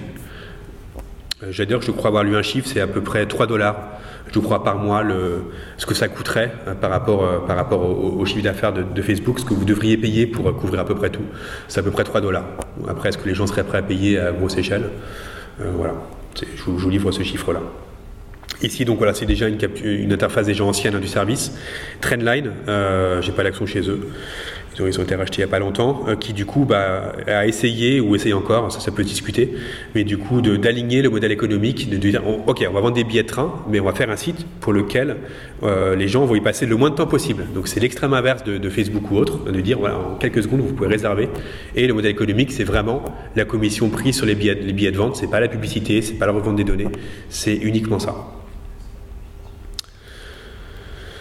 Euh, celui-là aussi que je trouve intéressant, qui était un peu le, tout début de, ce qu'on appelle la fintech, de techno, euh, euh, et les banques, de dire voilà, on va, créer une interface de banque la plus simple possible, où, on, va, permettre à, la personne de comprendre ce qui s'agit dans son interface et de ne pas l'exposer à des espèces de produits dérivés ou de lui faire souscrire un contrat d'assurance vie débile ou autre, de, juste lui donner les, éléments dont, elle a besoin pour comprendre son budget. Voilà, trois, trois questions du coup qui sont pas déjà pour partie mis en scène dans, dans, ces, dans ces exemples. Euh, l'insuffisance du facteur temps, là j'étais là-dessus, mais on verra que ça suffit pas. Euh, l'idéologie du sans friction, à savoir bon, bah, quand on crée la simplicité, on crée de la complexité ailleurs. Et de sortir bah, de, l'homogénéisation des guidelines, comment on fait? Comment on fait pour créer une interface qui soit à la fois, euh, bah, s'il est inutilisable, c'est pas la peine, donc qu'on puisse, puisse comprendre, et malgré tout qui soit, qui, qui, qui ne ressemble pas à n'importe quel autre? Ça, il me semble que c'est un enjeu majeur aujourd'hui du, design d'interface, cette prise de risque. Conclusion, combien de temps? 10 minutes, ça va? Tranquille Allez. Quelle responsabilité? Qui est responsable? C'est effectivement, euh, euh, ça c'est une question qu'on se pose dans le design. Euh, est-ce qu'il faut que les designers soient plus responsables? Est-ce qu'on ne les accuse pas à tort et à travers? Ou au contraire, est-ce qu'il faut, est qu'il faut les fouetter, les, brûler sur la place publique? Euh, c'est une question qui est difficile à régler, donc je vous livre le débat, voilà comme ça. Euh, il me semble que oui, ils sont quand même évidemment responsables. Ils ne sont pas responsables de, rien, mais non, ils ne sont pas responsables de tout. Évidemment, il faut quand même pas pas minorer euh, la responsabilité principale, qui est quand même celle des donneurs d'ordre et des, personnes qui les embauchent. Ça n'empêche pas malgré tout que les ingénieurs peuvent quand même, dans, beaucoup de cas, peut-être mieux faire. Euh, bon, à voir, on pourra on pourra en discuter. Euh, alors, certaines personnes en viennent à, se demander s'il ne faudrait pas un code d'éthique des designers, comme on a le serment d'Hippocrate des médecins. C'est une idée que je trouve intéressante. Je ne sais pas s'il faut aller là-dedans, mais je trouve que c'est quand même intéressant de se poser euh, ce, débat-là. Ici, voilà une, première esquisse de formulation. Euh, qui, va dans ce sens-là, et de dire il faudrait que du coup que les designers s'engagent à, respecter euh, cette charte, sinon ils ne pourraient pas se déclarer comme designers. Effectivement, aujourd'hui, euh, bah, en France, vous ne pouvez pas vous improviser médecin, sinon vous faites de l'usurpation de titre et vous avez des conséquences juridiques directes. Et pourtant, bah, n'importe qui peut se dire designer et créer des interfaces qui vont être utilisées par des centaines, des milliers, des millions de gens, sans du coup aucune, aucune vergogne en amont. De quoi est-ce qu'il ne faudrait pas euh, rentrer dans, ce genre de démarche Moi, je ne sais pas. Je pense pas que c'est une bonne idée, mais je trouve la question est quand même, est quand même, intéressante. En fait, je pense pas que c'est une bonne idée parce que c'est très compliqué d'établir euh, dans, le cas, du design qu'est-ce qui est bon, qu'est-ce qui est moins bon. Peut-être ça peut être moins bon dans certains contextes, bon dans d'autres. Il est quand même dans beaucoup de zones grises qui font que c'est des questions intéressantes à se poser. Maintenant, est-ce qu'il faut le légiférer dans un cadre rigide? Euh, Il me semble que ça pourrait peut-être être, contre-productif. Voilà, qui va décider? Bah, concrètement, hein, si on dit ok, il faut un permis de, design comme un permis de conduire ou un serment d'Hippocrate qu'on doit, signer, bah, qui va décider des règles et qui va habiliter les designers à être du bon côté ou du mauvais côté et qui va légiférer? Euh, Là, ça pose quand même beaucoup, de questions euh, si, on essaie d'aller, euh, d'aller là-dedans. Donc ce code d'éthique, bah oui, ça peut paraître séduisant, mais dans les faits, je ne sais pas comment c'est applicable. si vous avez des idées, ça, m'intéresse. C'est pour ça que je suis vraiment pas très fan hein, de ce petit collectif, hein, même si ils sont sympathiques, hein, mais de designer éthique. Voilà, qui décide qu'un designer est éthique ou pas. Euh, Sur quels critères hein, Qui peut donner des leçons. Et puis, quel intérêt ça a de parler de design éthique? Est-ce qu'il ne faudrait pas de design non éthique Parce qu'après tout, euh, voilà, si on a une vision positive comme moi du design, comme, euh, comme puissance d'ouverture et comme, comme puissance de critique, bah, à vrai dire, le problème, c'est pas le design éthique, c'est le, design qui, fait de l'anti-design. Quoi. Donc, il n'y a pas besoin d'ajouter un suffixe un peu débile pour faire du, de l'éthique washing, pour pardon l'expression. Mais je suis un peu plicage comme j'avance euh, dans, le temps.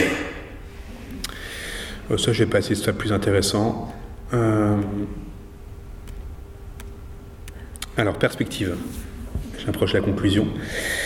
Au risque de me répéter, donc insuffisance des réponses individuelles, de penser donc l'attention non pas comme une gestion des ressources, comme une économie, mais quelque chose de beaucoup plus large, donc un questionnement en termes d'environnement et de milieu, à savoir une attention, euh, voilà, c'est les salles que j'ai zappées, euh, l'attention qui serait au-delà de la focalisation, euh, quelque chose comme la co-attention, par exemple une salle de cours, comment on est co-attentif ensemble, comment on est attentif à plusieurs. C'est vrai que une des impasses de beaucoup d'applications, c'est que c'est quelque chose de, très frontal. Vous avez l'interface et une seule personne. Et vous n'avez pas du tout l'environnement autour qui est pris en compte, les autres personnes, etc. etc. Donc il y a beaucoup, beaucoup de strates dans l'attention qui seraient intéressantes à, questionner et à interroger euh, côté, côté conception. Euh, en synthèse, en perspective critique, voilà, euh, aussi, il faut, aussi un peu se calmer, ne pas pathologiser, à outrance les technos, ne pas tomber dans un vocabulaire alarmiste, d'addiction, quelque chose de hyper moraliste, parce que du coup, ça va être contre-productif. Euh, alors un vrai problème, euh, une fois qu'on connaît tous les biais, euh, c'est un peu comme la magie, une fois qu'on connaît tous les trucs et astuces, bah, le problème c'est que ça continue à fonctionner. Voilà, les bons tours de magie, même quand on vous l'explique, vous, continuez à avoir l'illusion sous les yeux.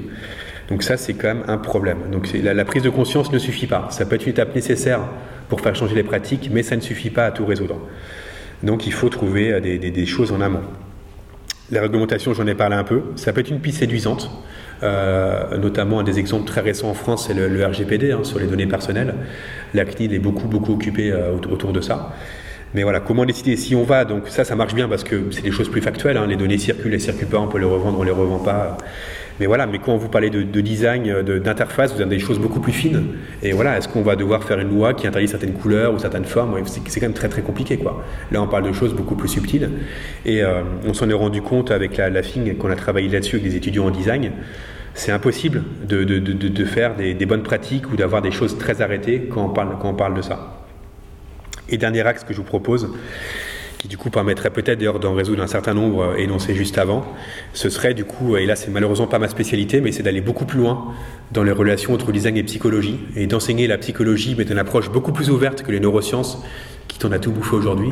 Si ta figure était là, je pense qu'elle serait d'accord.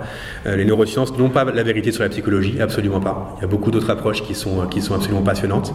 Alors, ça ne veut pas dire qu'il faut mettre les neurosciences à la poubelle, hein, mais bon, il faut quand même s'en méfier.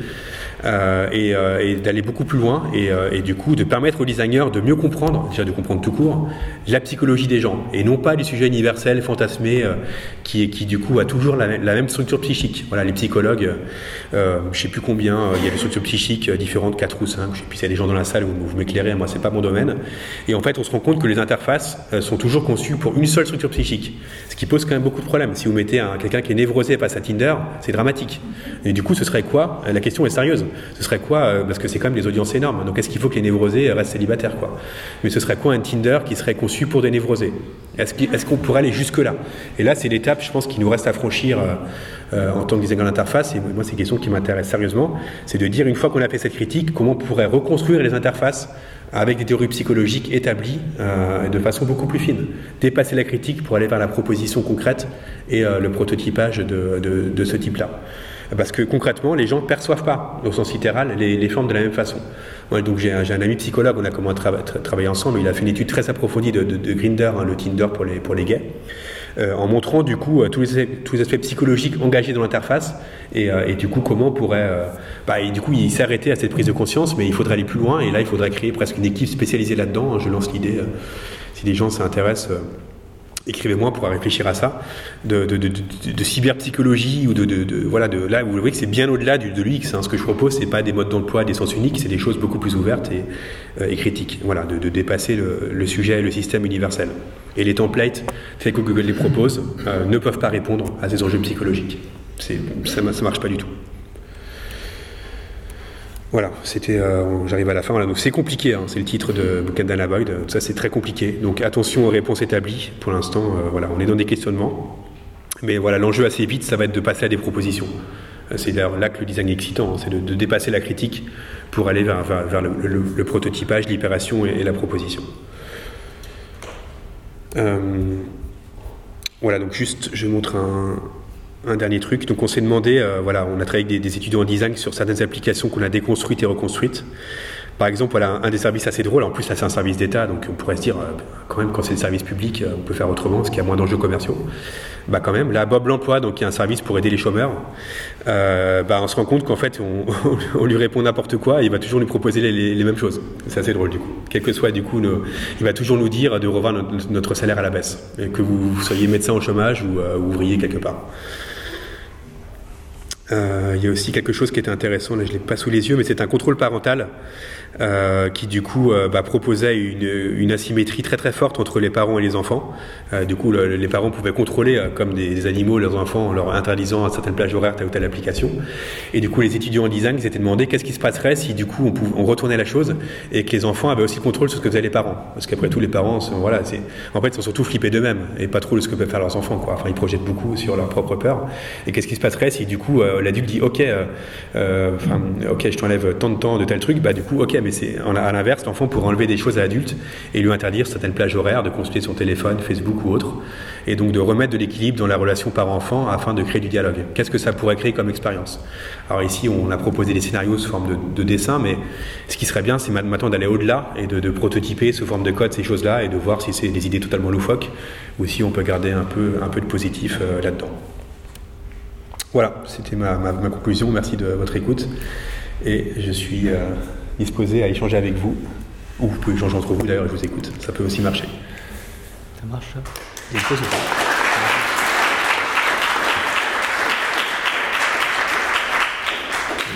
ça marche. Je vais faire le porteur de micro. Euh, merci Anthony pour le côté incisif de la présentation euh, dont on avait besoin, je pense, dans cet univers-là, afin de créer un peu de, de, de, de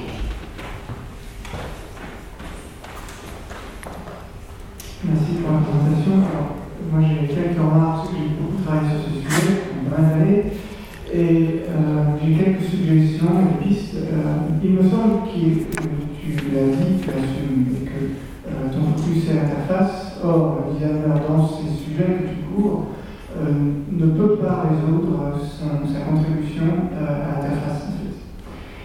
Donc, la question qui se pose alors, c'est comment l'utilisateur intervient dans le choix des données à collecter, le choix de la structuration des données, euh, qui ensuite arrivent à l'interface, mais qui ensuite, dans la couche du dessus, sont traités par la question du méta-design, par l'histoire de la cybernétique, donc la gouvernance et l'éthique. Et donc dire en quelques mots que finalement le designer euh, se restreint aujourd'hui dans un champ d'intervention euh, qui n'est pas le bon. C'est-à-dire que pour moi, si on n'intervient que dans le cadre de l'interface, on ne peut pas faire autre chose qu'arriver à écrire sur un paquet de cigarettes que euh, tu as là-dessus. En fait, c'est trop tard. Et que l'interface n'est pas le bon endroit pour résoudre ces questions-là. Alors, ça, met un peu en difficulté la présentation. Non, non, je suis, là, je, je, je, je suis d'accord. Hein. Je l'expliquerai. Euh, moi, j'ai évoqué, j'étais invité à une conférence de transport d'intérêt avec euh, Maria Rosaria Tadeo, soi-disant à Oxford Analytique, Oxford. Moi, je lui ai présenté un truc, mais finalement, euh, la question dans le sujet de l'intelligence artificielle, c'était est-ce qu'on va arriver réussir à, à gouverner, réguler la structure d'éthique Et tout le monde parlait, c'était leur sujet, et tout le monde prétendait être plus éthique que l'autre. Donc une boîte disait, ben, nous on, est, on fait, on fait ces on a un petit comité éthique, on fait, on fait des réseaux. Euh, moi, à la table, j'ai dit, mais je suis désolé, mais j'ai aucune raison de faire confiance en fait, et ça pose la question de la gouvernance le design de la gouvernance ne pourrait fonctionner à mon sens que s'il est ouvert et que les tiers, les utilisateurs et d'autres, participent à cette gouvernance.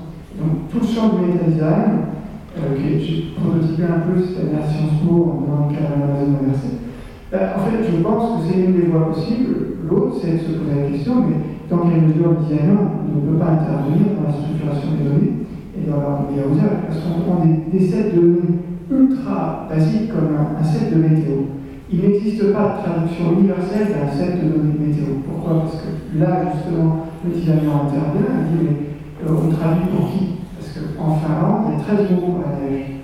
Et donc, si on a une traduction universelle, on va se retrouver avec une icône neige, une icône pluie, une icône beau temps, mais ça ne veut rien dire pour personne. En fait, en Finlande, ça, ça ne sert à rien, chez nous, pas non plus, en fait. Donc, la, question du design, en fait, elle, se redistribue sur toute la chaîne de l'usage des données et, l'interface n'est que la, finale, mais c'est pas du tout le, le levier principal aujourd'hui au sens. Bah, je vous en pas discuter parce que je suis d'accord en fait. Euh, après, je sais pas si je serais d'accord avec le méta design, mais ça, peu importe, c'est presque anecdotique. Mais évidemment que le designer ne doit pas se restreindre à ça, mais le problème, c'est qu'il le fait.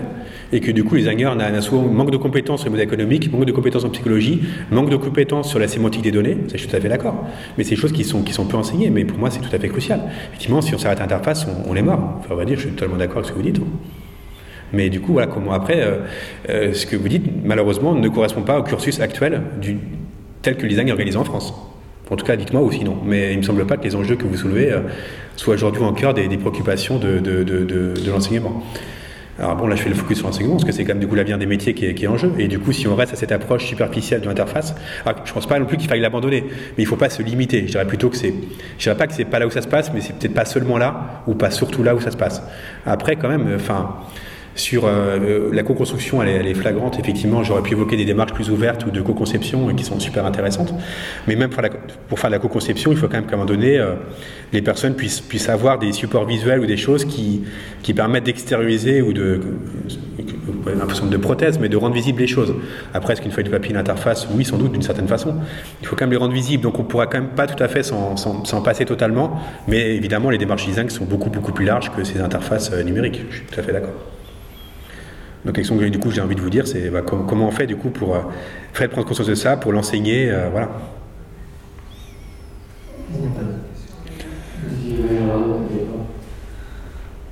Mais pour moi, ça c'est pas, même pas du meta design, c'est du design tout court, hein. mais au sens beaucoup plus ouvert. Mais après, bon. Le meta design, c'est le champ de la gouvernance des systèmes numériques dans l'histoire de cybernétique, c'est un espace très.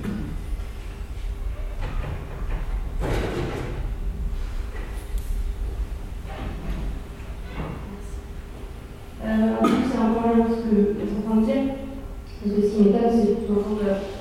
Alors, je trouve ça très intéressant, enfin, je ne pas tout le domaine de, de l'interface, donc déjà du départ, euh, je découvre. Euh, ce que je trouve intéressant, c'est de dire que les designers vont aller au-delà de la sélection des données et du traitement de ces données, donc c'est intéressant. Le designer, il va aussi s'intéresser à l'aspect psychologique, donc c'est aussi intéressant, mais est-ce qu'il y a un moment, après, quand vous travaillez, quand vous parlez de co-design, est-ce que justement, bon, ça ne pêche pas, on dit qu'en fait, c'est le designer qui doit tout faire, il doit traiter des données, il doit organiser les données, il doit être psychologue. Et à quel moment est-ce que c'est pas plutôt le designer il doit travailler avec les gens dans ses compétences Ça, c'est la base du métier. Hein. Le designer ne travaille jamais tout seul, de toute façon. Parce que là, dans, dans toute notre c'est un peu le truc de, de designer qui se retrouve à être euh, oui, oui. le responsable. Et j'ai un peu du mal, du coup, parce que peut-être tu ne connais pas le domaine, mais à voir aussi Non, non, mais c'est tout le temps le cas, évidemment. Oui, pardon si, j'ai eu cette fausse impression. Évidemment que les designers travaillent tout le temps avec d'autres personnes. Et de toute façon, c'est illusoire de penser qu'une seule personne pourra tout résoudre et ce serait dramatique. Il faut, euh, voilà, surtout qu'on est sur des, des, des, objets avec beaucoup d'ambition, euh, effectivement des, des, équipes pluridisciplinaires, mais pas juste dans les, dans les champs d'intervention, y compris dans le profil des gens, dans l'âge, dans les, dans, dans, la, dans, dans, les champs culturels, dans les classes sociales, sont tout à fait, d'ailleurs c'est au cœur des IA. Si c'est que des hommes valides blancs qui les conçoivent, euh, on voit bien où ça nous mène. Quoi. Donc le designer ne peut pas travailler tout seul et ne doit pas travailler tout seul, ce serait vraiment dramatique. Après, bah, ça dépend des projets, il n'y a pas toujours le budget, le temps, l'envie. Parce que dès que à plusieurs, d'autres problèmes se posent. Donc euh, voilà, il y a aussi des gens qui veulent garder le contrôle euh, sur cette phase de conception. Mais il me semble qu'elle est plus riche si elle, met en jeu plusieurs personnes. Après, euh, comment on fait travailler ces personnes-là ensemble? C'est une autre question.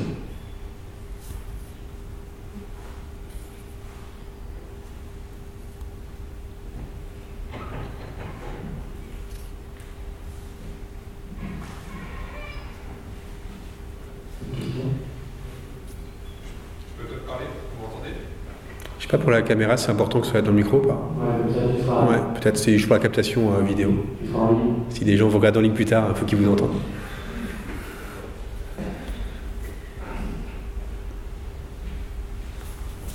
Merci. Euh, merci beaucoup pour la présentation.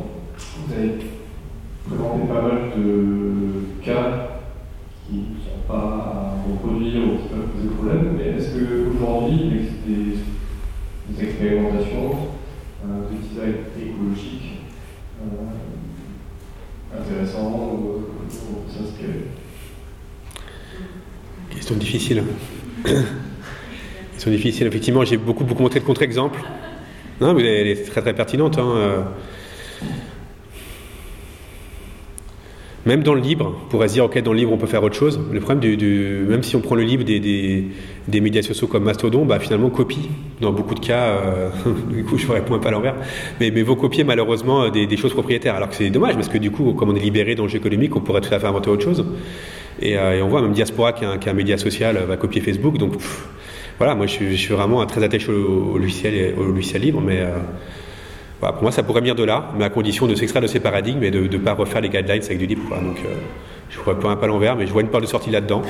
Après, le problème, c'est que beaucoup de designers, euh, ben, si on prend le cas des logiciels de création, c'est tout à fait autre chose, mais s'investissent peu dans, l'élaboration de leurs propres outils. Euh, et ça, c'est quand même un problème. C'est que du coup, quand vous avez 99% de la population qui se dit créative, qui travaille avec les mêmes outils, les trois mêmes outils, bah, aujourd'hui, si vous prenez le champ de la comptabilité, qui n'est pas réputé pour être, pour être créatif, euh, vous avez davantage de diversité logicielle dans la comptabilité que dans le design. Donc ça, voyez, je pense que c'est une partie de la réponse aussi.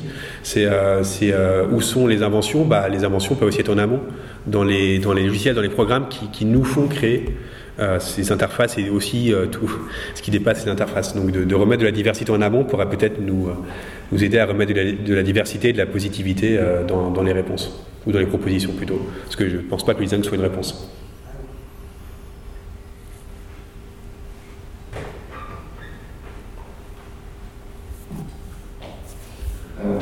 Tu, tu, parlais du livre, je prends l'exemple comparé à Google, mm. qui est relativement plus sobre, moins un côté de la graphique euh, qui est celui d'Airbnb. Euh, je me demandais justement, euh, bah, voilà, par exemple, ces réseaux sociaux là, en libre, ils sont plus moches, enfin, en tout cas, ils apparaissent visuellement différents. Est-ce que c'est parce que le livre, les gens qui gardent une maîtrise technique sur, le, sur ces logiciels qui est supérieure à celle d'un consommateur, fonctionnaire, utilisateur, sont moins sensibles à cette esthétique un peu après, on est en train de dériver de débat, mais c'est la question est, intéressante. Euh, bah, moi c'est dommage, j'adorais l'utiliser en cours, mais je suis désolé, enfin, y ça marche pas. Voilà, si on prend pour faire les formulaires, ça, ça marche pas bien. Donc du coup, je suis toujours sur les Google Docs en ligne, euh, voilà, à, regret, mais c'est beaucoup trop loin en termes d'ergonomie. Et pourtant, ça ne veut pas dire qu'il faudrait copier ce que fait Google, mais il y aura d'autres ergonomies efficaces à inventer qui ne seraient pas forcément les mêmes. Mais là, on retombe sur un, très vieux débat. Hein. C'est la, culture de l'ingénieur versus la culture du, designer ou développeur-designer. Et les développeurs qui ont la main sur le code ne veulent souvent pas se mélanger avec des designers. J'avais laissé pour le coup au Framasoft des, des commentaires, hein. certains billets pour, dire voilà, qu'il fallait inclure. Mais ils veulent pas. Et concrètement, c'est un rejet, c'est pas trop fort de le dire. Ils veulent pas être avec des designers. Donc effectivement, le design, c'est la question d'avant. Il y a besoin d'être avec d'autres personnes, mais il y a aussi des endroits où les designers sont refusés. Et ça, c'est. Je suis peut-être un peu fort dans mes propos, mais tant pis, j'assume. C'est un endroit où le design est rejeté. Donc du coup, on n'avance pas. Et ben, l'ambition de dégoogliser le monde, euh, qui, est, tout à fait louable, hein, que Framasoft fixe comme objectif, bah, c'est un échec. Voilà, malheureusement, ça va rester dans un sac très restreint, parce que du coup, on ne va pas pouvoir faire ce saut euh, sur, euh, sur la réflexion sur les pratiques, les usages et tout ce qui dépasse les interfaces, parce que du coup, on, va rester dans quelque chose qui va faire que imiter en moins bien, et même en beaucoup moins bien, des choses propriétaires. Donc pour moi, c'est vraiment dommage, l'ambition est géniale, mais les propositions sont, très décevantes. Après, bon, ça reste une petite équipe, hein, Framasoft, donc pas, faut aussi être honnête. Hein. c'est une association qui a très peu de moyens, etc. Mais je ne pense pas que les problèmes soient liés qu'à des moyens. Est-ce que ça a du sens de faire 50, 50 répliques d'outils libres? Est-ce que ça n'aurait pas eu plus de sens d'en faire un seul et de le faire bien? Moi, j'aurais plus pris cette voie-là, personnellement. Est-ce qu'on a besoin de faire toute la suite, quoi? Non, on peut créer par. Faisons un bon traitement de texte en ligne et après on verra la suite. On n'a pas besoin de tout copier. Mais c'est pas trop l'ambiance euh, chez Framasoft. Alors désolé s'il y a des gens de Framasoft dans la salle, hein, on pourra en discuter.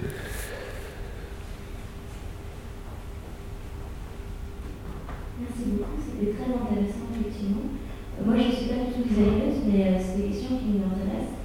Et euh, du coup, je me demandais, parce que votre vision, en fait, moi j'ai l'impression que votre vision du monde, elle est assez pessimiste quand même. Donc, euh, pour le coup, moi je suis l'extrême inverse, donc du coup, c'est vrai qu'il y a un, un, peu un écart entre, entre nos visions. Mais du coup, je me demandais, euh, vous entendre, en fait, c'est très difficile de sortir de, tous ces, de toutes ces situations vraiment problématiques. Et moi, l'idée que j'avais, c'était euh, si on est obligé de copier justement, euh, même que ce soit la conception des, interfaces ou, dans notre façon de penser les interfaces, si on est obligé de copier ces modèles dominants, est-ce qu'on ne pourrait pas le faire avec de l'ironie, avec de l'humour? Et en fait, d'une certaine manière, s'en inspirer et s'inspirer de leur efficacité par rapport aux utilisateurs peut-être, mais tout en, en, étant en décalage avec euh, peut-être une, une pointe d'ironie qui permettrait aux concepteurs et aussi aux utilisateurs de, faire un pas en arrière par rapport à toutes ces pratiques. Merci, vous avez raison. Non, non, je suis quelqu'un d'optimiste malgré ce que mes propos ce soir ont pu laisser entendre. Euh, bah, oui, oui, bien sûr, je suis d'accord avec vous. Il faut, il faut l'humour, c'est super important dans la vie, quoi. Mais du coup, ça, montre bien. Bah, on dit réponse à des besoins, c'est pas très drôle comme formule. Donc, je, je, rejoins votre avis. Après, quand vous dites on est obligé de copier des choses dominantes, bah, c'est toute la question. Est-ce qu'on est vraiment obligé? Qui nous oblige? Est-ce qu'on s'oblige pas nous-mêmes? Les pires injonctions, on le sait, hein, c'est ça qu'on se donne à soi-même. Donc non, rien nous y oblige. Euh, je pense qu'il faut, il est urgent de sortir de ça, quoi. Mais non, je suis plutôt positif. Je, je pense que design dans le passé a déjà su affronter euh, des enjeux économiques majeurs et y répondre avec euh, humour, pertinence ou ce que vous voulez. Hein. Il y a bien d'autres exemples. Donc voilà, ici, peut-être que à ce moment présent, si on fait une focale, on est peut-être dans une espèce d'impasse, mais non, je pense que, que, que, que des issues positives sont tout à fait possibles et souhaitables. Malgré que j'ai un peu séché sur la réponse d'avant sur les exemples, bah euh, voilà, ça montre aussi qu'il y a un champ à travailler. Donc finalement que le, design doit travailler là-dedans, pas que d'ailleurs pas tout seul hein, évidemment, avec d'autres disciplines. Euh, et, donc il y a des opportunités intéressantes à, prendre et des, choses intéressantes. Donc enfin, moi je serais optimiste vis-à-vis, enfin même excité par rapport à, ce champ de travail qui, qui s'ouvre à nous. Donc c'est plutôt voilà, plutôt pour l'avenir. Parce qu'après, si on est pessimiste, on ne se met plus rien faire. Non, non, moi j'ai envie qu'on propose, qu'on invente des choses. Euh, alors moi j'ai une question sur euh, la rétro-conception euh, que, vous faites des choses et sur l'usage qui peut dévier par rapport à, une intention initiale. j'ai l'impression qu'il y a un risque de tomber dans une espèce de, complotiste qui dit qu'en regarde une interface, c'est pour comment elle est mal utilisée, si on regarde quelque chose comme Airbnb, en fait la rétro-conception, on pourrait dire que la personne qui a créé Airbnb, elle l'a fait pour que les ouvriers flambent dans les grandes villes du monde. et alors qu'en fait, l'histoire, si on regarde objectivement ce qu'elle est, elle n'est pas du tout celle-là. est-ce que, comment est-ce qu'on aborde cette question de l'intention de base que vous avez dans un design et, et finalement ce qu'il va faire qui est parfois un peu au-delà de il faut rester prudent dans, les conclusions. Je pense que c'est la démarche de, recherche de par des, choses trop, trop arrêtées trop vite. Mais si on prend l'exemple de, Tinder, c'est aussi de, mettre en face ce modèle économique. Je l'ai un peu zappé là dans, mes slides, mais on peut, on peut, on peut le reprendre. Bah, la promesse de Tinder, c'est quoi? C'est vous fassiez des rencontres. Donc, grosso modo, vous sortez l'application. C'est quand même mieux. Et pourtant, quand on regarde comment ça marche, bah, toute l'interface est faite pour vous faire revenir dedans. Donc, euh, quand vous êtes en train de chatter avec quelqu'un, vous recevez une notification, ça ne vous ramène pas sur le message de la personne et l'espace de discussion, ça vous ramène où? Sur l'espace d'accueil et donc sur le swipe, sur le défi des profils. Donc autrement dit, l'intention de Tinder, c'est de vous, laisser dans un flux permanent de profils, parce que dès lors que vous sortez de l'application, bah, vous n'allez plus payer l'abonnement au service. Donc le, modèle économique de Tinder, c'est que vous ne sortiez pas, enfin que vous payez l'abonnement chaque mois. Donc que vous ne fassiez pas dans compte définitif qui vous en écarte. Et là, je pense quand même que ça peut se prouver, par exemple, dans ce cas-là. quoi. Là, c'est pas complotiste de dire ça. Il suffit d'observer comment, comment ça marche, de mettre en regard l'interface, le modèle économique et, euh, l'intention énoncée dans les publicités. Après, sur les loyers, je pense que là, la chose est beaucoup plus compliquée sur Airbnb. Mais sur Tinder, je pense que l'argument peut, s'entendre. Euh, pour revenir à la notion de responsabilité du design euh, qui a été évoquée, juste la CNIL a publié en janvier 2019 quelque chose qui définit que oui, ça devrait être fait et c'est son rôle réel de, définir la responsabilité du design. Dans la forme des choix, vous voulez dire? Dans le, petit livre sur la forme des choix? Ouais, oui, je, voulais, je voulais dans mes slides, je l'ai oublié, mais vous avez raison de le mentionner. Ouais. Euh, sinon, il y a une, quelque chose que je n'ai pas vraiment demandé dans la présentation, c'est qu'au départ, on évoque le fait que Xerox, c'est un design pour tous, le fait qu'aujourd'hui, de plus en plus de sites se mettent à à Airbnb. Et en parallèle de ça, il y a le fait que Netflix propose une interface qui soit euh, individuelle pour chacun des utilisateurs. Euh, vous êtes pour lequel des deux postulats? Ensuite, euh, à dire que euh, les notifications briser un continuum, que nous sommes là pour remplir des formulaires les uns après les autres. ma question, c'est est-ce qu'aujourd'hui on doit céder nos données à ces entreprises? Est-ce qu'on doit les payer pour ça C'est autre chose? Et qui nous permettrait même d'avoir peut-être en nos données et en connaissant quels sont nos modes de vie, nos habitudes, nos, centres d'intérêt, euh, permettre à des assistants de nous proposer une seule réponse, mais qui soit euh, basée sur les sources auxquelles on fait confiance qu'on a définies en amont, et pas quelque chose qui soit hasardeux et décidé par une grande puissance très loin. Moi, je vous remercie d'avoir pointé les contradictions. Vous avez en même temps donné la réponse, donc c'est parfait. Euh, bah, l'enjeu, c'est pas, le problème, c'est pas tant que, que Netflix et par des catégories, une personnalisation, c'est que cette personnalisation, vous n'avez aucun contrôle dessus. Vous ne savez pas comment Netflix vous fiche, si c'est bien ou pas. Euh, et puis ça pose comme un tas de problèmes. Enfin, qu'est-ce qui, si vous êtes catégorisé à votre insu sur des préférences sexuelles, ça commence quand même à poser un certain nombre de problèmes euh, moraux, quoi. À ce moment-là, on peut regarder euh, le dernier épisode de Black Mirror, qui est complètement interactif, c'est Mhm. chaque euh, spectateur va jouer de sa forme. Mais sinon, il y a des add-ons euh, comme Facility euh, qui permettent de transformer un site internet en fonction de ses spécificités euh, induites euh, par Bah, une technologie. L'exemple du documentaire est intéressant parce qu'il a permis à Netflix de récolter tout un tas de données sur les préférences des, gens et d'adapter les futurs trucs. Donc là, on voit qu'il y a tout- on est toujours dans la, dans la symétrie. Par contre, qu'est-ce qui se passe si le service vous rend autant qu'il vous prend? Et ça, ça peut être intéressant du coup à, développer. De dire, ok, on va peut-être te prendre tes préférences, par contre, on va te donner un format structuré de données que tu pourras exporter ailleurs, comprendre et te donner les moyens d'en faire autre chose. Mais ça, il y a quand même assez peu d'exemples qui commencent à faire ça. Peut-être un peu chez Cozy Cloud, de dire, ok, on va centraliser, on va faire un cloud, mais on va garder le contrôle des données, on va pouvoir faire de l'in- de l'interopérabilité, passer des données d'un jeu à un autre. Là, peut-être ça va commencer à venir, mais honnêtement, euh, un un qui vous rendrait les données et qui vous permettrait de, créer des choses avec, oui, c'est tout à fait passionnant comme piste, hein, mais je ne connais pas d'endroit où c'est actif aujourd'hui. Si vous en connaissez, ça m'intéresse en tout cas. Donc le problème, c'est pas tant la personnalisation, c'est comment elle est faite et qu'est-ce que les personnes peuvent en faire ou en faire autre chose. Donc effectivement, pour moi, le, sujet universel et Netflix, c'est c'est presque l'opposé dans l'apparence, mais au final, le même combat. Dans le sens, il faut, pour moi, il faut rejeter ces deux approches.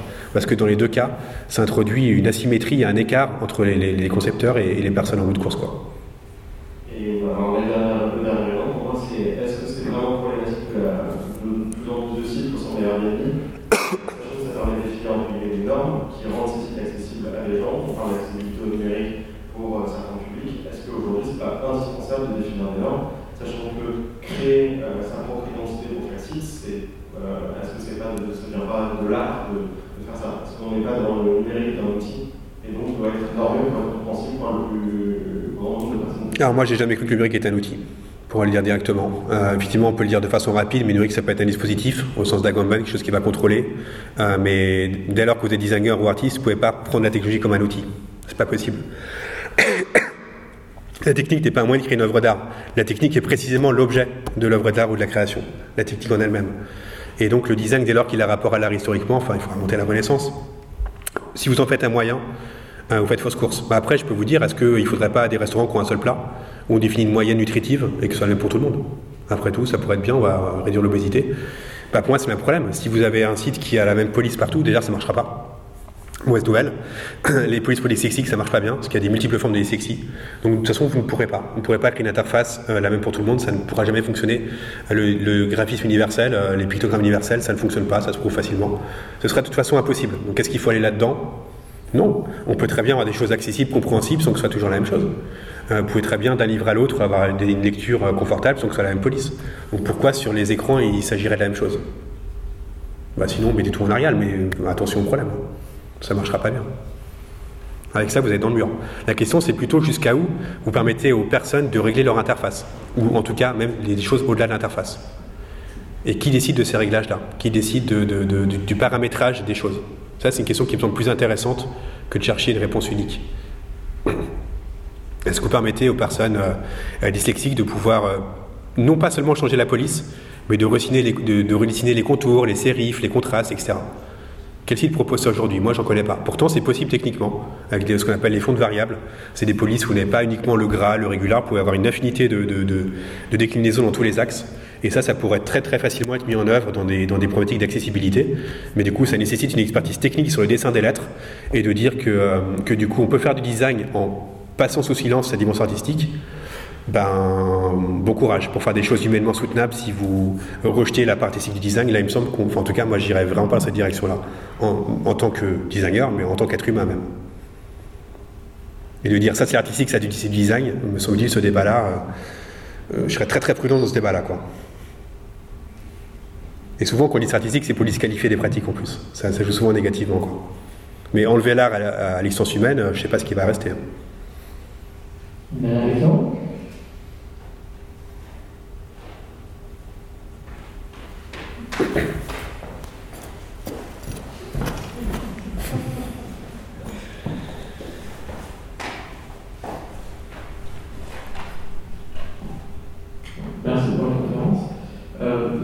Avez fait un, cadrage économique au, dé- au dé- au début que vous avez finalement conclu avec une proposition de la psychologie. Et euh, ça, me fait assez peur la confiance qu'il peut avoir dans la psychologie tant qu'on n'a pas réutilisé l'économie. Et du coup, parce que la psychologie, j'avais largement utilisé dans le design, à très mauvais pied, puisque c'est un centre de l'économie qu'on connaît. Donc du coup, est-ce qu'on peut proposer la question de la psychologie, de l'intégration psychologie, sans la de l'économie Non, on peut pas. Non, on peut pas. Bien sûr que non, qu'on peut pas. Non, non, il faudrait aussi, il faut aussi absolument des cours d'économie à l'école de design. Et là, vous allez tomber sur quelque chose qui est peut-être encore plus néant que, que la psychologie pour le coup. Honnêtement, regarde en école d'art, il n'y a aucune heure d'économie-gestion.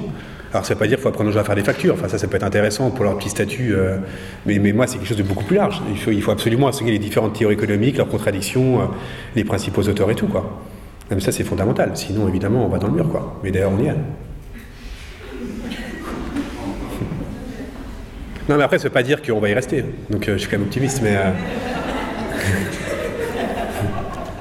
Mais non, mais c'est quand même un vrai problème. Enfin, le design qui est, qui est- qui est depuis ses débuts hanté par le capitalisme, on crée des cursus entiers où on parle pas du tout d'économie. Et on ne sait pas que le capitalisme d'où ça vient historiquement. Comment vous voulez après qu'on ait des reculs critiques intéressants? Ça peut pas marcher. C'est juste du bon sens en fait. Bon, on reste sur le bon sens. Euh, merci beaucoup euh, à tous. Il y aura un prochain cours dans un mois, la date exacte. Le 12 juin, merci euh, Diana, qui sera sur le lien Zen Whisker et l'environnement. On vous informera bien sûr de, l'intervenant quand on aura totalement finalisé son intervention. Et je vous dis bonne soirée et à très bientôt.